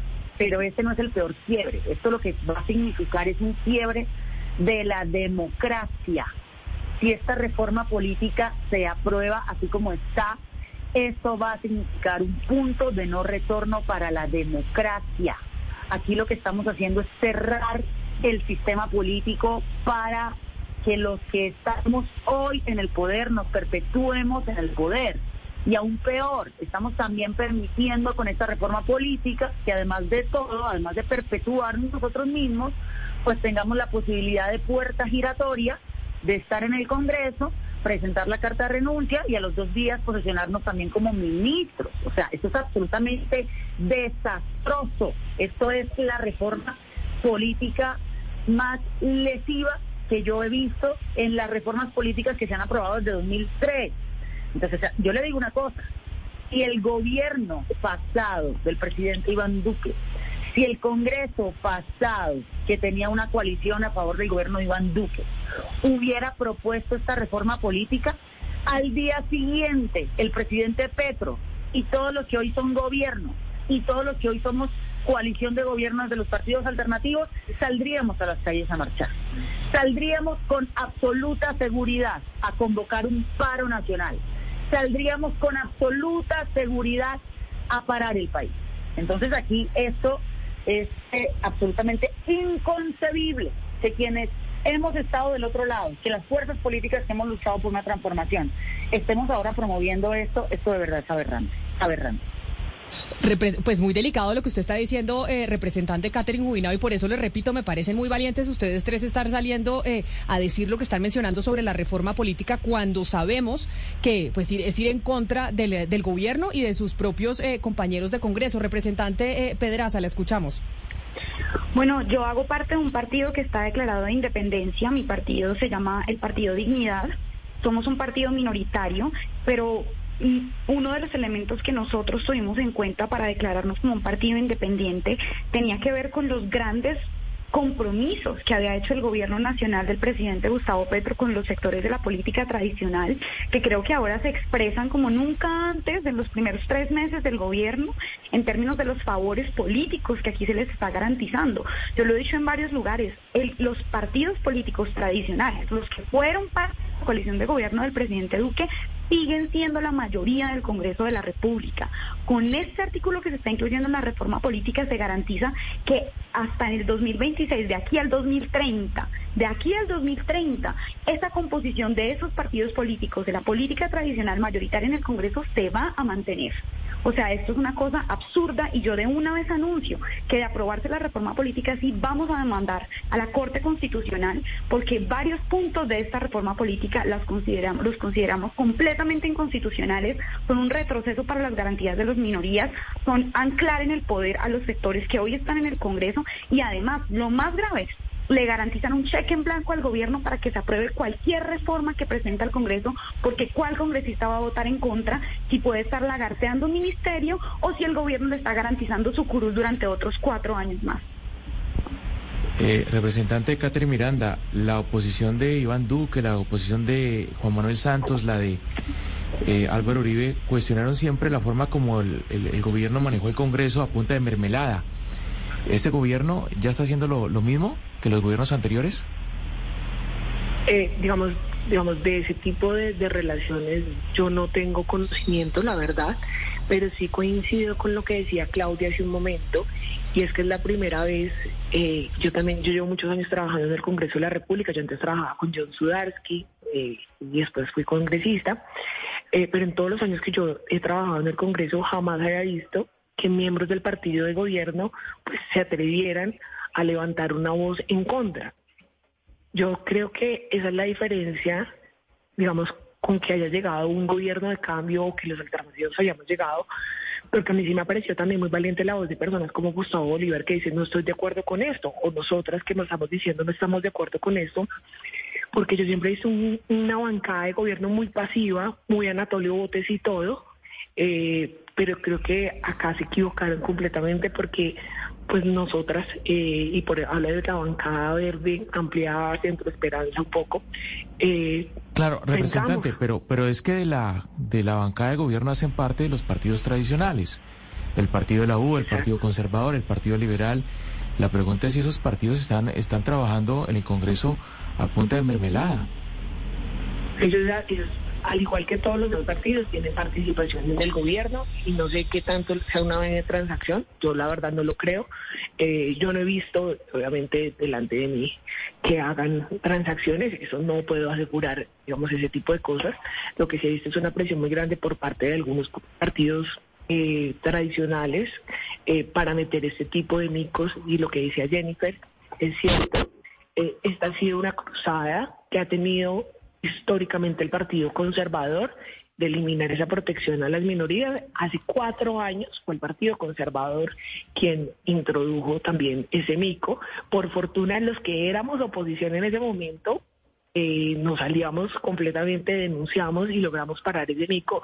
Y hoy, lastimosamente, quienes estuvimos en contra hoy parece que están a favor de ese Sí. Sí, pero mire, representante Pedraza, usted acaba de anunciar que, que demandaría o que demandará eh, esta, esta reforma constitucional de ser aprobada ante la Corte Constitucional. Eh, le voy a preguntar exactamente por el futuro de la, de la reforma. El futuro inmediato que, con lo que estamos escuchando de voces de ustedes y otras voces en el Congreso, eh, existe la posibilidad de que esa reforma política se hunda termine hundiéndose porque por la cantidad de, observaciones y de reparos que se le están escuchando, eh, es- ese escenario es posible. Y el otro escenario es el futuro de esta reforma ante la Corte Constitucional. ¿Usted cómo mira esas dos, esos dos escenarios? ¿Usted cree que es posible que esta reforma política, por lo que estamos escuchando, termine hundiéndose en el Congreso? ¿O lo otro, que termine no siendo declarada exequible por parte de la Corte Constitucional? Dos puntos muy críticos de la reforma quedaron muy empatados en la votación de plenaria de Cámara, es decir, ganó el gobierno, pero ganó con un margen muy pequeño, que fue lo referente a la obligatoriedad de las listas cerradas y lo referente a eliminar esta garantía para las minorías. Ah, perdón, tres puntos. Y por supuesto, eh, abrir la puerta giratoria para que los congresistas se puedan convertir en ministros o ministras. Esos tres puntos, la verdad, la votación quedó muy empatada y yo dije, bueno, tenemos chance, pero ¿saben qué es lo que pasa? Que con este artículo que acaban de meter en la conciliación, lo que están garantizando es, es una planadora mayoritaria para aprobar esta reforma. Mientras se votaban estos tres puntos y medio que ustedes saben, ¿no? La tensión, de pronto ganamos, o sea, como que la votación iba muy empatada, decíamos, bueno, existe la posibilidad de que se caiga porque se requieren mayorías cualificadas para aprobar este acto legislativo en la segunda vuelta. Sin embargo, lo que pasa ahora es que incluyendo este artículo que no estaba antes en la reforma política y que se ha incluido ahorita en la conciliación, lo que se garantiza es que los congresistas en su mayoría posiblemente vayan a votar que sí, porque pues básicamente les están regalando la curul para otro periodo legislativo, cosa que no estaba aprobada en ese momento. Y lo segundo, yo creo que la. Corte Constitucional es mi esperanza, es mi esperanza frente a esta reforma política, porque creo que, la, que el el ataque a la división de poderes, al modelo de pesos y contrapesos y la regresividad en materia de las garantías para las minorías políticas son elementos que en varias sentencias de la Corte Constitucional se han protegido de manera muy eh, tajante por parte de la Corte, así que también tengo esta esperanza puesta allí. Aquí quisiera, eh, quisiera que retomáramos un poco la participación eh, en la política de las mujeres y le quiero preguntar, representante Miranda, dejando de lado, que ya lo hemos discutido, las listas cerradas, ¿de qué otras maneras podría ser afectada la participación de las mujeres en política con las decisiones que se han tomado? Ana Cristina que, y Camila, yo les pido un permiso y quiero que ustedes, quiero poder leer lo que están colocando en la reforma política que va en contravía de las propias mujeres. Y le digo el parágrafo transitorio número 2, que lo ha cogido de Senado, y dice que para, para la organización de estas listas por única vez se podrá tener en cuenta el orden de elección sin condicionamiento de género del último periodo constitucional para la respectiva corporación. O sea, estoy leyendo textualmente lo que dice la reforma política aprobada, donde nos estamos perpetuando en el poder. Yo le digo, las listas cerradas y la paridad no son la única manera. ¿Por qué no nos dan permiso, no nos dan oportunidad a nosotros, por ejemplo, las mujeres, de tener un acceso privilegiado a los medios de comunicación. ¿Por qué no nos dan a nosotros la posibilidad de tener un porcentaje mayor de financiamiento que con respecto a los hombres? Hay mecanismos, los hay. No necesariamente tiene que ser la lista cerrada.